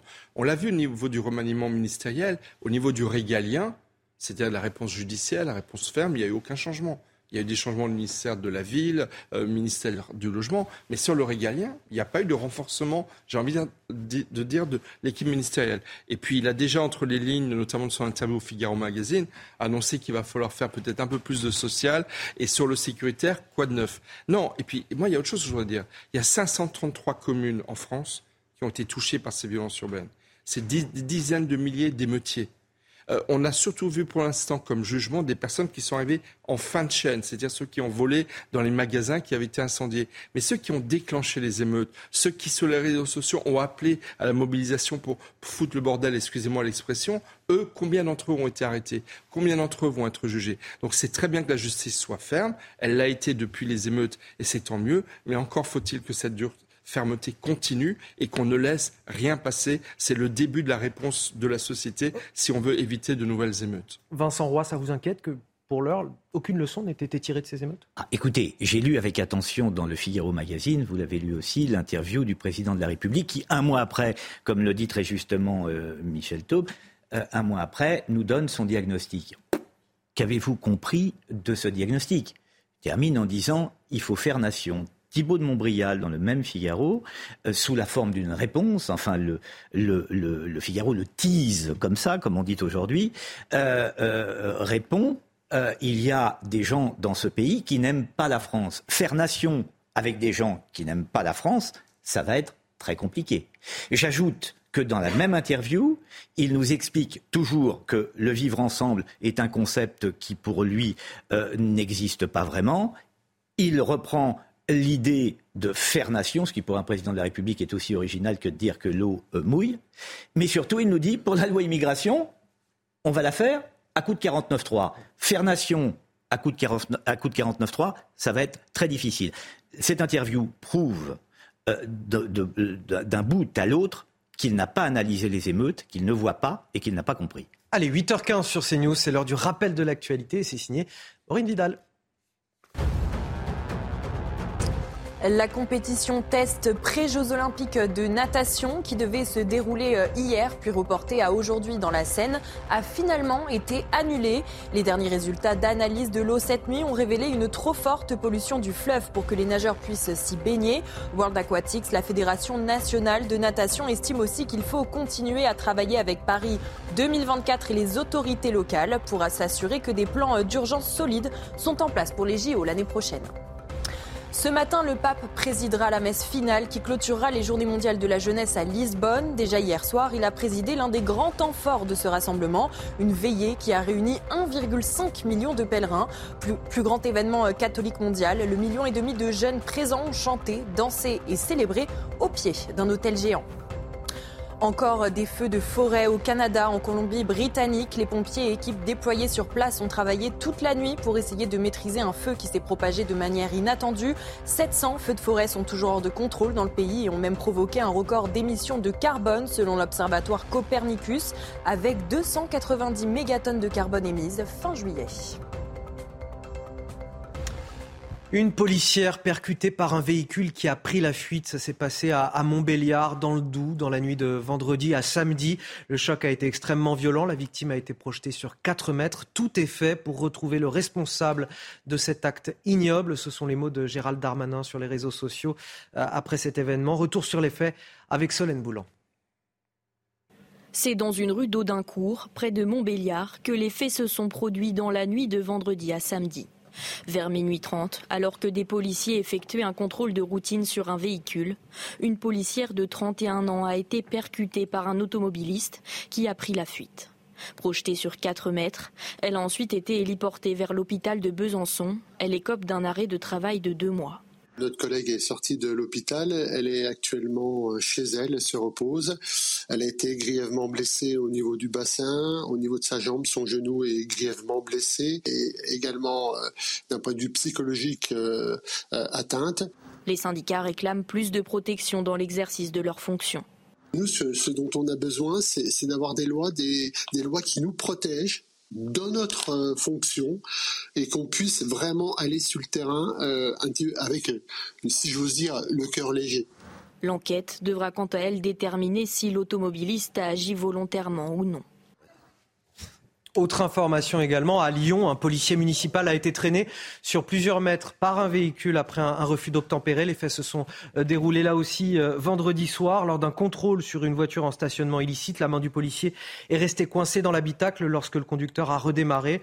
L'homme a été placé en garde à vue, doit comparaître ce lundi après-midi. Il sera jugé Écoutez bien, pour refus d'obtempérer, défaut de permis de conduire, conduite sous l'empire d'un état alcoolique et violence avec arme sur personne dépositaire de l'autorité publique. Je voudrais qu'on s'arrête sur ces deux événements euh, un petit instant. Ça nous rappelle que les policiers sont aussi des cibles permanentes, euh, que la haine de certains à leur égard est croissante aussi dans la société. Bah, sur ces deux cas dont vous venez de parler, on attend évidemment avec impatience, Michel Taube, je le vois bouillir d'impatience, la réaction euh, de Jean-Luc Mélenchon, évidemment, qui va, qui va, qui va défendre les, euh, les, les, policiers à, à, à, toute force. Dites-vous avec ironie, je le pas précise du tout, pour ceux qui n'auraient Sand, Sand, Sandrine parce Rousseau. que je ne pensais pas du tout à Jean-Luc Mélenchon. Ah oui, vous pensiez, à Sandrine, vous pensiez à Sandrine Rousseau qui va faire un tweet pour, euh, pour défendre le, le, le, les policiers. Voici la situation dans laquelle nous sommes. Euh, on inverse le problème en parlant de violence policière, alors que de toute évidence, et ces, ces refus d'obtempérer se multiplient euh, euh, à l'envie, comme toutes les autres violences, euh, au contraire de ce que nous annonce Gérard Darmanin avec les, les chiffres du euh, ministère euh, sur la, la, la, délinquance en France. Ça, on aura l'occasion d'en reparler. Qui sont d'une indécence absolument totale. Bien sûr. Cette haine contre la police, effectivement, là je rebondis sur ce que disait Vincent Roy, attisé par euh, euh, l'extrême gauche aujourd'hui avec des slogans du type euh, Tout le monde déteste la police Le 23 septembre prochain, il y a une manifestation qui est organisée par de nombreuses organisations de gauche, pas toutes. Hein. le Parti communiste et le Parti socialiste, pour l'instant, ont refusé de s'y joindre, dont un des mots d'ordre, c'est la police tue. effectivement, moi, je voudrais insister sur le, refus d'obtempérer. Le refus, 25 000 refus d'obtempérer, c'est 25 000 en danger de la vie des policiers parce que c'est un rapport de force qui se crée sur un instant et qui peut entraîner des conséquences, comme on l'a vu notamment avec la mort du, du jeune Naël. Et donc effectivement, tant que la justice ne répondra pas avec très grande fermeté, et pas seulement dans le mois qui suit ces émeutes, mais dans la durée à ces refus d'obtempérer qui, encore une fois, sont des manifestations violentes de la haine des policiers, on n'arrivera pas à reconstruire une société apaisée et qui vit dans, la sécurité. Et après, sur le plan politique, effectivement, il faut une réponse très ferme. Les policiers ont fait beaucoup de demandes ce mois-ci. Gérald Darmanin a dit qu'il les entendait. Il faut maintenant passer à l'action et à la rentrée, certainement protéger davantage sur le plan juridique les policiers euh, aux politiques de, de, prendre la main avec la rentrée parlementaire en septembre-octobre. Vincent Roy, un dernier mot avant d'avancer. Oui, une chose très intéressante que dit Michel Taube, effectivement, le refus d'obtempérer, il est symptomatique d'une attitude face à la police. C'est-à-dire que la police vous demande de vous arrêter, vous ne l'écoutez pas et vous forcez le, le, voilà. Moi, ce que je voudrais savoir, et ce qui m'intéresserait beaucoup, c'est de savoir si ces euh, refus d'obtempérer dont on voit qu'ils grandissent dans notre pays, si nous sommes les champions en Europe, si les phénomènes sont identiques en Italie, en Espagne, en Allemagne, etc. J'ai pas les chiffres, mais je vous promets, euh, pour la semaine prochaine, je vérifierai parce que ça m'intéresse beaucoup de voir comment on, on se place au sein de l'Europe, il faut prendre toujours un peu de distance par rapport à ces phénomènes. Est-ce que c'est chez nous que les, choses euh, empirent? Est-ce que c'est chez nous que c'est le plus grave? Est-ce que l'attitude par rapport à la police? Enfin, il faut vérifier tout ça pour voir si nous sommes une exception, une mauvaise exception en l'espèce euh, dans le, le, concert européen. Allez, tout autre sujet à présent. Euh, Vincent Roy, vous n'avez pas eu de coup de froid dernièrement euh, non. au mois de juillet non, non Parce qu'il n'a pas non. fait un temps euh, non, je très, suis, très beau, je suis passé entre les gouttes. Bon, très bien, parce que bronchite, rhinopharyngite se, se multiplient euh, ces derniers temps. Beaucoup de Français euh, tombent malades. Les virus de l'hiver qui refont surface en plein été, ça se ressent dans les cabinets médicaux et bien sûr dans les pharmacies. Le reportage Marie-Liesse Chevalier et Godéric Bay. S'il est là, je vous le donne. De toute façon... Des patients enrhumés ou avec des maux de gorge, au vu des clients dans cette pharmacie, on se croirait en plein hiver. La vente de médicaments contre les rhumes ou les bronchites est anormalement haute pour la saison. La demande ne baisse pas. On a et les, les demandes au comptoir, euh, nettoyage de nez, euh, sirop, pastilles, euh, c'est toujours un niveau assez important. Quoi. Même au niveau de mon équipe, j'ai des personnes qui sont malades. Donc pour vous dire que euh, ça me choque pas de voir que la population entière subit des, des, des, les maladies, on va dire, de, de l'hiver. En plein été, le nombre d'angines, de toux ou de rhinopharyngite ne faiblit pas. Des maladies développées à cause de l'humidité, la pluie ou les changements de température. Mais alors comment faire pour éviter de gâcher son été? Pour éviter ce genre de pathologie, euh, bah, c'est pas très euh, compliqué. Hein. Euh, c'est de ne pas sortir au froid, par exemple, quand on a fait un peu de sport, qu'on transpire beaucoup, et qu'on va ressortir en pensant qu'on est en été, alors qu'il fait 17-18 degrés dehors, bah, bon, ça, ça facilite le coup de froid, comme on dit. Des recommandations plutôt inattendues pour un mois d'août, mais qui pourraient éviter aux Français de devoir se rendre à la pharmacie. Allez, l'actualité internationale avec euh, Harold Iman sur ce plateau. Ce sont peut-être peut-être les toutes dernières heures avant une intervention militaire au, Niger. L'ultimatum de la CDAO, les pays d'Afrique de l'Ouest, expire aujourd'hui. Le Niger qui vit en ce moment une tentative de putsch, pays en proie également aux violences djihadistes, ça a de quoi inquiéter. Le Quai d'Orsay dit appuyer avec fermeté et détermination les efforts de la CDAO pour faire échouer le coup d'État. Il en va de l'avenir du Niger et de la stabilité de toute la région. Harold, est-ce que euh, l'armée française pourrait elle aussi euh, intervenir au Niger? D'abord, il faudra que, la CDAO, qui est le groupement des États de l'Afrique de l'Ouest, moins les États putschistes, Mali, Burkina Faso, Guinée et euh, maintenant Niger, décident de faire une intervention militaire. Ils sont ces pays menés par le Nigeria, qui est plus fort et plus peuplé que tous les autres réunis. Et le Nigeria est assez partant. Le Nigeria a des problèmes avec le djihadisme au Niger, avec Boko Haram. Il ne souhaite pas que le pays s'affaiblisse en maintenant le putsch, car c'est ça la base de toute la pensée française et aussi ouest-africaine, c'est que les putschistes affaiblissent les pays face au djihadisme. Donc il faut rester. Et donc, comme le gouvernement du Niger était démocratiquement élu, pourquoi ne pas le soutenir jusqu'au bout? Donc, c'est l'idée de la CDAO et la France va suivre. Alors, le flou total sur ce qui va se passer ce soir à minuit. Je ne pense pas qu'il y aura un parachutage massif de Nigérians dans euh, la capitale Niamey. Mais on va entamer une marche vers quelque chose. Des, états-majors de tous ces pays se sont déjà euh, rencontrés et euh, la doctrine française, qui a été explicitée par Sébastien Lecornu hier dans euh, l'agence France Presse, c'est que le, gouvernement qui a été destitué est légitime, il n'a pas démissionné, il faut le rétablir, et que ce coup d'État a été une pure affaire personnelle avec des généraux de salon qui n'avaient rien de militaire. Merci euh, Radiman pour ces précisions. Michel Taube, il faut craindre une escalade? Oui, parce que je pense que l'expérience des pays voisins comme le Mali, le Burkina Faso et la Guinée, où il y a eu des putschs, c'est que si la communauté euh, africaine n'intervient pas très rapidement, les putschistes risquent de rester au pouvoir pour longtemps. Et donc là, tout le monde est un peu au pied du mur. Et puis il y a un autre facteur, c'est que le, Niger est quasiment coupé du monde.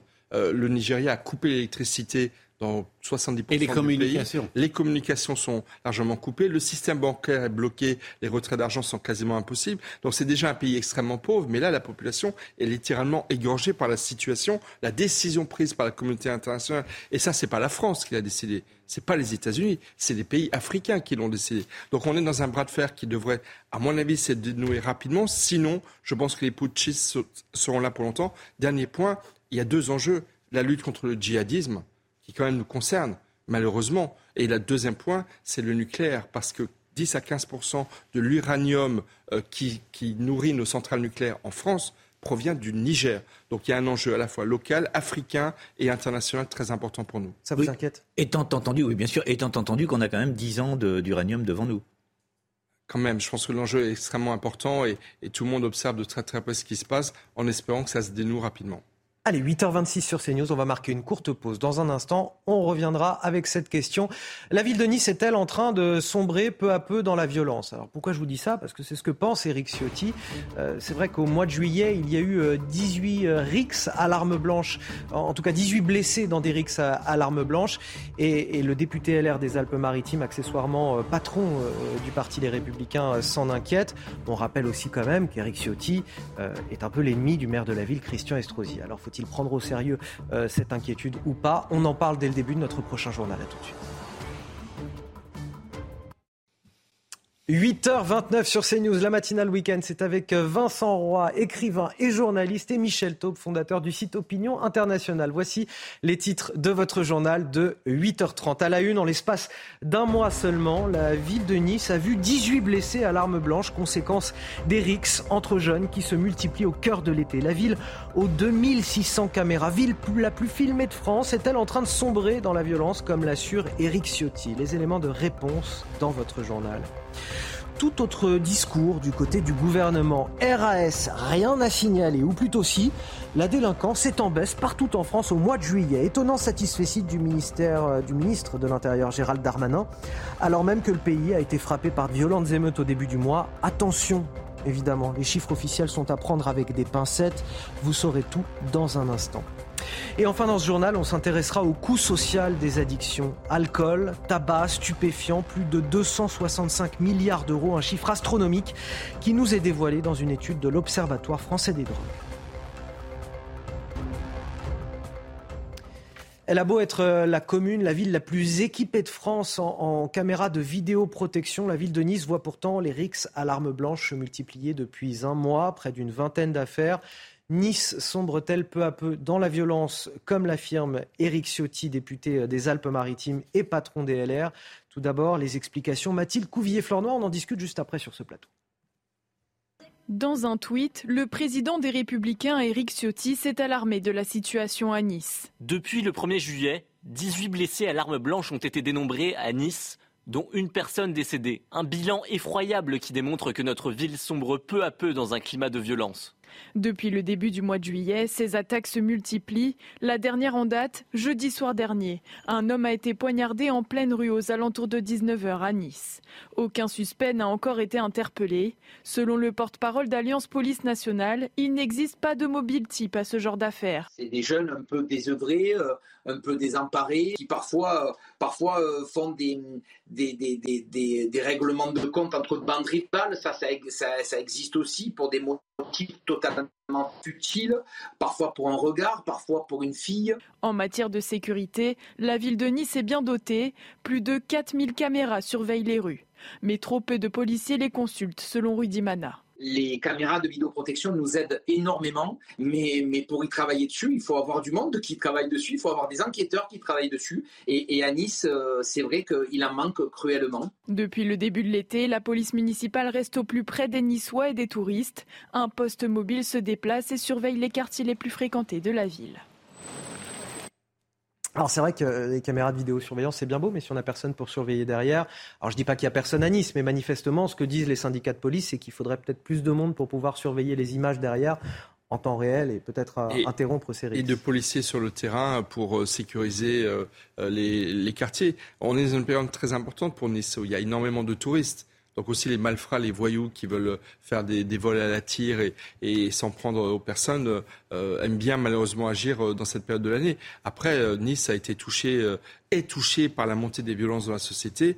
pendant les émeutes de, fin juin, début juillet, il y a eu beaucoup d'exactions à Nice, pas autant qu'à Marseille, mais il y en a eu beaucoup et il y a eu des dizaines d'interpellations. Nice, qui est une ville où il fait bon vivre, qui est une ville de qualité. Ah bah non, beaucoup de a priori, il fait plus, il fait plus très bon échappé, vivre. N'a pas échappé malheureusement. Ah, alors là, c'est là où, là où je, suis, je suis partagé euh, parce que on a cette réaction d'Éric Ciotti euh, qui nous euh, parle d'une ville qui sombre peu à peu. Voilà, c'est ce que j'allais vous demander, Vincent Roy. Est-ce que c'est pas une réaction politique? Parce qu'on sait bien que lui et Christian Estrosi, l'atmosphère n'est pas au beau fixe entre les deux hommes. Voilà, là il y a un combat, il y a un combat politique. Bon, euh, il, est, il est manifeste. Au-delà de, cela, on voit bien aussi que euh, la multiplication des caméras n'est pas la solution à tout. Pourquoi? Parce que la caméra, elle arrive après la commission de l'infraction. Hein. elle n'arrive pas avant. Ce pas les caméras qui empêchent euh, les individus de se promener avec un couteau. Avec un couteau c'est vrai que c'est plus pour les enquêtes. Et d'en agresser d'autres. Donc, la caméra, ça n'a jamais été le moyen d'empêcher une infraction. En revanche, en revanche, on voit bien, et euh, à rebours de ce que nous annonce le ministère de l'Intérieur, que la délinquance, elle ne chute pas, en tous les cas, pas à Nice. Mais on va reparler de ce sondage. Ben, absolument, absolument. On va en parler même tout de suite. Malgré les émeutes, vous le disiez, les chiffres officiels de la délinquance sont en baisse au mois de juillet, chiffres fournis par le ministère de l'Intérieur, dont s'est euh, félicité euh, Gérald Darmanin. Des chiffres qui sont toutefois à prendre avec précaution. Vous allez le voir, les détails, Marine Sabourin. Alors que le début du mois de juillet a été marqué par plusieurs jours d'émeutes, les chiffres de la délinquance soulignent une baisse significative. Parmi elles, les homicides moins 10%. 75 victimes ont été enregistrées en juillet, 83 en juin et 102 en mai. Le nombre de mises en cause pour trafic de stupéfiants lui aussi diminue nettement, moins 8% en juillet. Le total des trois derniers mois enregistre une baisse de 6% par rapport au début d'année. Les vols ont eux aussi chuté, moins 5% pour les vols sans violence contre des personnes, moins 6% pour les vols avec armes et jusqu'à moins 10% pour les vols violents sans armes. Des chiffres à prendre avec des pincettes car les trois derniers mois enregistrent en réalité une hausse de 1 à 11% par rapport au mois de février à avril 2023. Enfin, les violences sexuelles mentionnées par la gendarmerie et la police ont diminué de 4% après une augmentation de 3% en juin. Seules les destructions et dégradations volontaires ont connu un bond de 8%. Un chiffre qui s'explique par la violence des émeutes et qui a entraîné de nombreux pillages de commerce et de dégradation de biens publics. Alors, je commence avec vous, Vincent Roy, parce que je sens que depuis le début de l'émission, vous n'avez pas goûté aux, grosses ficelles de communication du, gouvernement. Non, mais je, trouve euh, ça, je trouve ça à la fois vain, maladroit et indécent. Vain, parce que ça ne rapportera rien à euh, euh, Gérald Darmanin maladroit, parce qu'en termes de communication, qui euh, peut croire à ce genre de choses Et puis indécent, parce que c'est vraiment, euh, compte tenu de ce que nous venons de voir, des émeutes, etc., c'est vraiment prendre les Français pour des imbéciles. Qui va croire des choses pareilles. J'ajoute que si l'on regarde les chiffres sur un mois, ce qui n'a strictement aucun intérêt, faut les regarder par tranche de six mois ou sur un an. Je vous disais tout à l'heure, même les comparer aux chiffres des autres pays, européens pour voir comment on se place, si, si ce sont là des phénomènes franco-français ou si ce sont des phénomènes européens, occidentaux, si cette montée de la violence, on peut arguer d'ailleurs d'une certaine façon que peut-être elle est européenne, occidentale, au cours des 20 dernières années. Enfin, il faut mesurer tout ça. Ça, ça sert à rien. on, fait, dire aux chiffres ce qu'on veut selon la durée euh, qu'on prend en compte. Ça, il, est, il, est, à l'école Macron, c'est-à-dire à, l'école de la com, euh, Darmanin, là on le voit bien. Mais enfin, ça c'est vraiment, je, vous dis, 20 euh, maladroit, indécent. C'est sûr qu'il a été, le, ministre de l'Intérieur a été mieux inspiré en étant aux côtés du directeur de la police nationale et de M. Nunez il y a quelques jours. Non, je retiens un mot, indécent, vraiment indécent. Est-ce que les dizaines de milliers d'exactions qui ont été commises pendant 3-4 jours tout début juillet euh, sont dans les chiffres? Comment pourrait-il y avoir une baisse de 10% des vols violents avec de tels euh, faits de, de violence? Et puis ensuite, il y a une conséquence très mécanique, c'est que le nombre de plaintes a forcément diminué très fortement au mois de juillet parce que les policiers étaient en colère, ont fait la grève du zèle et se sont mis en arrêt maladie, ce qui a mécaniquement entraîné une baisse des dites plaintes, ce qui fait que forcément les statistiques sont entre guillemets meilleures. Non, c'est totalement artificiel. Et puis, il faut juger euh, des chiffres de la délinquance dans la durée. Les Français savent bien, malheureusement, on a parlé de Nice, on en parle malheureusement très souvent, il y a des faits de violence de plus en plus nombreux dans notre société. Violence souvent gratuite, hmm. ce qui est le plus choquant dans ces faits de violence. Cela fait déjà euh, près d'un mois depuis la disparition du jeune euh, Émile dans les Alpes de Haute-Provence. L'arrêté d'interdiction euh, d'accès au hameau du Haut-Vernay euh, prend fin aujourd'hui sans que l'enquête ne soit parvenue à, dissiper le mystère de cette disparition. Une information judiciaire a été ouverte et l'enquête a été confiée à deux juges d'instruction. On revient sur l'ensemble de cette affaire avec Somaya Labidi. C'est un hameau sanctuarisé depuis le 11 juillet, interdit d'accès au public et aux journalistes. Depuis la disparition d'Émile le 8 juillet dernier, le Haut-Vernay vit au rythme des recherches. Les battues citoyennes lors des deux premiers jours n'ont rien donné. Pourtant, des centaines de volontaires ont épaulé les gendarmes de la section d'intervention de Marseille. Nouvelle phase de recherche dès le 13 juillet, avec une importante opération de ratissage menée sur les 1 km 8 de route entre le hameau du Haut-Vernay et le village du Vernay. Mais toujours aucune trace du petit garçon. Puis le 25 juillet, Troisième phase de recherche.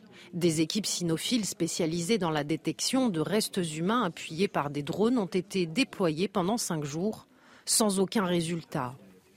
Dans un communiqué, le procureur de la République de Digne-les-Bains reconnaît une affaire complexe où toutes les pistes restent envisagées, aucune n'étant ni exclue ni privilégiée.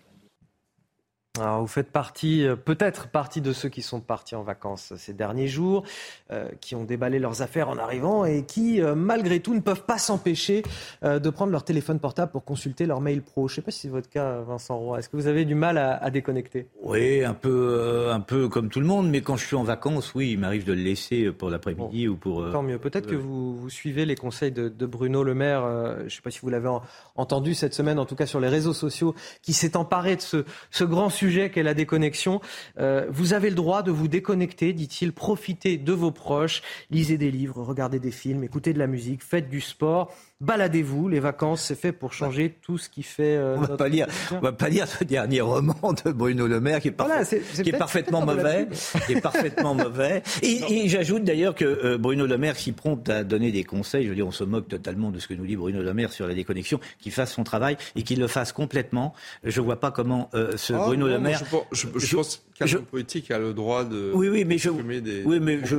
oui, écoutez, les. Il n'y a pas un côté un peu paternaliste quand même sur le les conseillers ne sont pas les payeurs. Et puis Bruno Le Maire, qui a un grand ministère, hein, qui est celui de l'économie, trouve le, le, temps, en plus de sa charge de travail qui est considérable, euh, d'écrire euh, euh, un mauvais roman. Je, trouve ça assez stupéfiant. Qui, soit à, sa tâche. Vous avez entendu C'est l'écrivain qui parle, là. C'est Vincent Roy l'écrivain. c'est vraiment très mauvais. Vous avez entendu Madame Borne, lorsque vous lui posez une question dérangeante, elle répond Je suis à la tâche, je suis à la tâche. Monsieur Dupont-Moretti, lorsqu'on lui pose. Écoutez, vous, vous êtes Monsieur Dupont-Moretti vous allez euh, euh, devoir répondre devant une cour de justice. Je suis à la tâche. Eh bien, que Monsieur le maire soit à la tâche, ce, euh, ne se, lui ne se déconnecte pas. Je lui conseille de ne pas se déconnecter. Il a beaucoup à faire. Je pense que à mon avis, il ne doit pas beaucoup se déconnecter. D'ailleurs, il ne dit pas qu'il se déconnecte. Non. Il conseille aux Français de se déconnecter. Oui. Mais lui ne, vous savez qu'on parle, mais j'ai toujours pas passé mon reportage, hein, parce que là, là, depuis tout à l'heure, c'était l'introduction de mon reportage. On m'a pas laissé continuer. Vincent Roy est très connecté, Vincent est parti au quart de tour. Ah mais sinon, j'ai un reportage aussi à vous présenter. On peut peut-être et après, on va commenter. Je vous laisserai, je vous laisserai la parole un peu plus longuement. Bruno Le Maire n'est pas un si mauvais romancier que cela. Ah ben, je suis très mauvais. Ah, bon, alors là, on va faire une émission littéraire, si vous voulez. Je sais que là, vous serez le premier, Vincent Roy, pour pour commenter tout ça. Bon, vous l'aurez compris, le maître mot des vacances, normalement, c'est censé être la déconnexion, mais plus facile à, à dire qu'à faire pour de nombreux nombreux Français. Regardez ce reportage de Laura Lestrade et Antoine Durand avec le récit de Marine Sabourin. Rester connecté à sa boîte mail professionnelle, consulter les messages de ses collègues, un mauvais réflexe pour de nombreux Français en vacances. 41% d'entre eux se connectent à distance pour suivre leur dossier. La clientèle, même quand tu es en vacances, tu... elle t'écrit quand même, elle t'appelle. Donc c'est jamais vraiment des, de la déconnexion. On décroche totalement, c'est hyper important. J'ai eu beaucoup de mal à le faire au début, mais euh, aujourd'hui c'est vital de vraiment couper complètement. J'essaye, le problème c'est que j'ai littéralement toutes mes applis du travail qui sont sur mon téléphone portable. Dans son message posté sur le réseau social professionnel LinkedIn, Bruno Le Maire, ministre de l'économie, invite les Français à vivre l'instant présent mais cela n'est pas toujours facile selon les Français que nous avons rencontrés. En fait, ça dépend des métiers, on va pas se mentir, ça dépend aussi des responsabilités que vous avez. Je pense que ça dépend du niveau de responsabilité aussi qu'on a sur, euh, sur nos postes, mais globalement, euh, on essaye. Les médecins alertent. Travailler lorsque l'on est en congé n'est pas sans danger. Vous pouvez avoir des troubles du sommeil, vous pouvez avoir une, une anxiété qui s'installe. Euh, ça peut même aller effectivement euh, jusqu'à la dépression, hein, si, vous vous déconnectez jamais, que vous ne vous reposez jamais. Les psychologues du travail insistent pour déconnecter. La meilleure solution reste de désactiver toutes ces notifications. Mais bon. Bon, maintenant qu'on a euh, vanté les qualités littéraires de Bruno Le Maire, est-ce que vous savez profiter de l'instant présent, comme le dit le ministre de l'économie, quand vous êtes en vacances, Michel Taube? Ah bah, Il faut, c'est la joie de vivre l'instant présent. Puis quand on a des enfants, oui vous, apprenez à déconnecter, vous savez vraiment. C'est euh, difficile, mais on, essaye. je, mais c'est très difficile. Je vous enverrai quelques messages pendant les vacances. On va voir si vous répondez, euh, ou si vous êtes vraiment vraiment déconnecté. si je prends des vacances, ça c'est pas sûr. Et si vous prenez des vacances, c'est vrai. Parce que Bruno Le Maire s'adresse à ceux qui prennent des vacances. Hmm. Et beaucoup. Et il y a tous ceux qui ne peuvent pas en prendre. On est bien d'accord. Effectivement, c'est pas forcément. Le cas de, tout le monde. Tout le monde n'a pas cette chance. On vous parle ce matin euh, du coût social de la consommation d'alcool, de tabac et de drogue. On le fera dans un instant, juste après le rappel de l'actualité. Signé Maureen Vidal. Première femme à la tête de l'Académie française, Hélène Carrère d'Anco s'est décédée hier à l'âge de 94 ans à Paris. C'est dans un communiqué que ses enfants ont annoncé la mort de leur mère qui s'est éteinte paisiblement, selon leurs mots. Grande historienne et spécialiste de la Russie, le décès de Madame le secrétaire perpétuel a suscité de nombreux hommages sur les réseaux sociaux. Parmi eux, Emmanuel Macron, Nicolas Sarkozy, Jacques Lang ou encore Marine Le Pen. Les faits se sont euh, déroulés vendredi soir à Lyon. Lors d'un refus d'obtempérer, un policier s'est fait traîner sur quelques mètres par le véhicule fuyant. Le conducteur a été rapidement interpellé et placé en garde à vue. Il doit être présenté aujourd'hui à un juge des libertés et de la détention en vue de sa comparution devant le tribunal correctionnel lundi après-midi. Il doit être jugé pour refus d'obtempérer, défaut de permis de conduire, conduite sous l'emprise d'un état alcoolique et violence avec arme sur personne dépositaire de l'autorité publique. L'incendie sur la côte méditerranéenne espagnole à la frontière avec la France est sous contrôle selon les pompiers locaux et français. Les vents moins violents ont permis l'utilisation d'avions bombardiers d'eau. Les travaux des pompiers ont continué toute la nuit et continueront dans la journée. Quelques 573 hectares, surtout de forêt, ont été touchés depuis le début du feu vendredi. Les habitants ont tout de même été invités à rester au maximum chez eux pour permettre aux unités sur place de maîtriser la situation. Alors ce matin, on va vous parler de ces chiffres vertigineux. Ça se compte en, centaines de milliards d'euros. Euh, il s'agit du coût social de la consommation euh, d'alcool, de tabac et de drogue. C'est une étude menée euh, par l'Observatoire français des drogues. Tous les détails de ces chiffres, on, on commente ça sur le plateau dans un instant.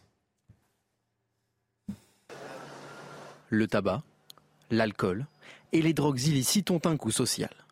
D'après l'Observatoire français des drogues et des tendances addictives, la consommation de tabac coûterait 156 milliards d'euros.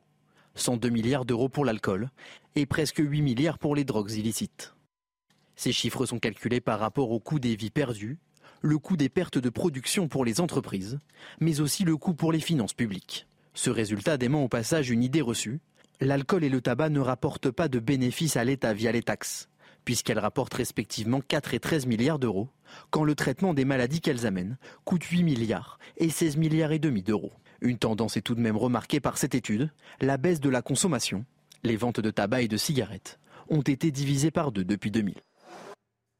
quand on additionne ces coûts, ça fait 265 euh, milliards de d'euros. C'est faramineux, Vincent. Oui, oui, oui, c'est faramineux. J'entendais tout à l'heure, euh, avant que je ne prenne place sur ce plateau, j'entendais Michel Taube dire une chose intéressante. Est-ce qu'on ne pourrait pas réserver un ou deux euros sur le prix d'un paquet de cigarettes qui irait très directement, qui serait traçable et qui irait très directement à la lutte contre le cancer ou, voilà, oui, c'est une, c'est une assez bonne idée, je trouve, oui.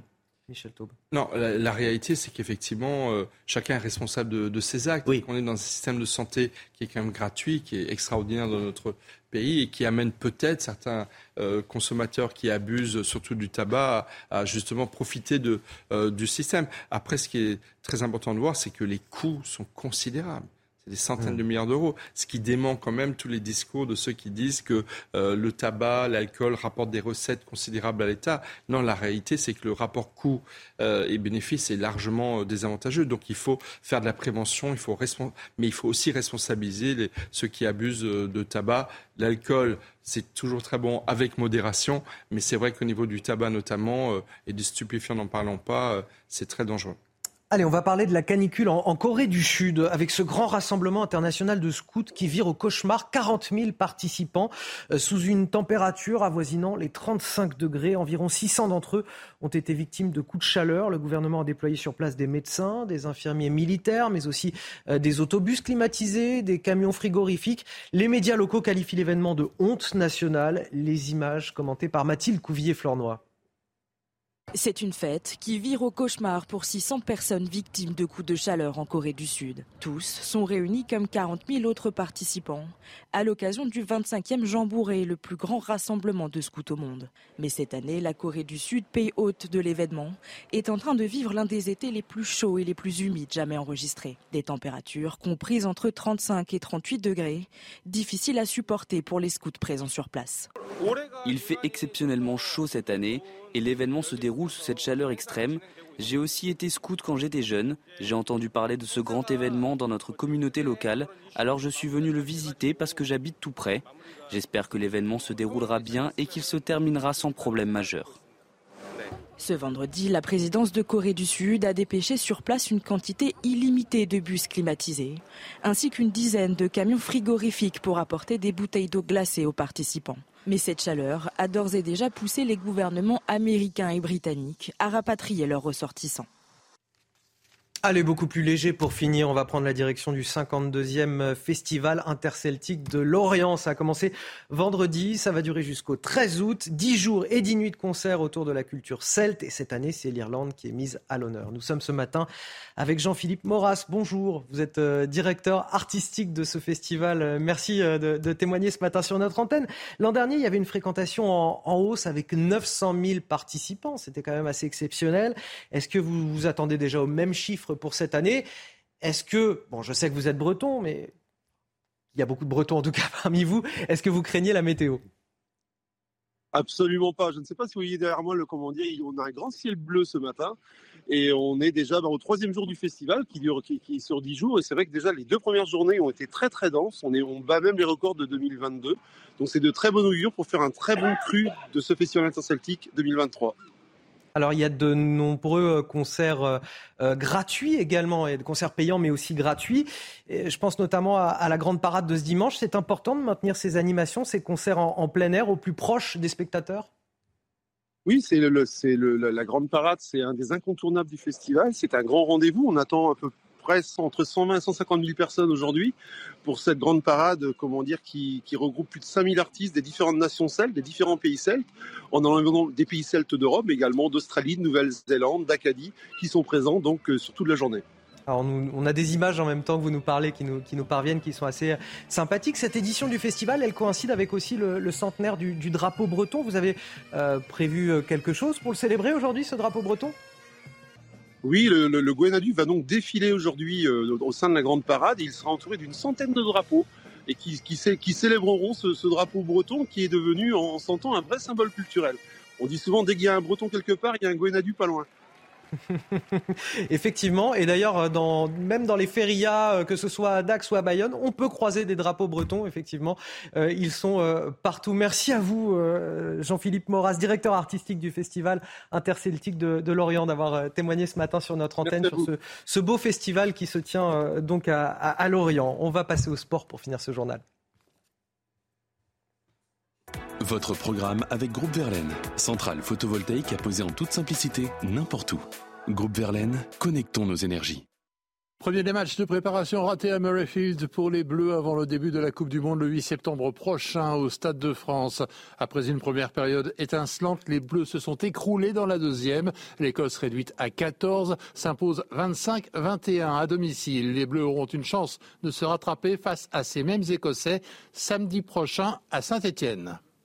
Vous avez regardé votre programme avec Groupe Verlaine. Isolation thermique par l'extérieur avec aide de l'État. Groupe Verlaine, connectons nos énergies. 8h52, on arrive donc à la fin de notre matinale week-end. Le temps pour moi de remercier mes invités Vincent Roy, écrivain et journaliste. Merci beaucoup. Merci Anthony. Merci à vous Michel Thau, fondateur du site Opinion International. Moi je vais prendre quelques semaines de vacances. Je reviens évidemment à, la rentrée pour euh, la matinale week-end. Je vous remercie euh, à tous de nous avoir suivis et de continuer à nous suivre tout au long de l'été. Vous restez avec nous sur CNews puisque tout de suite c'est l'heure des pros, l'heure des pros avec Barbara Klein.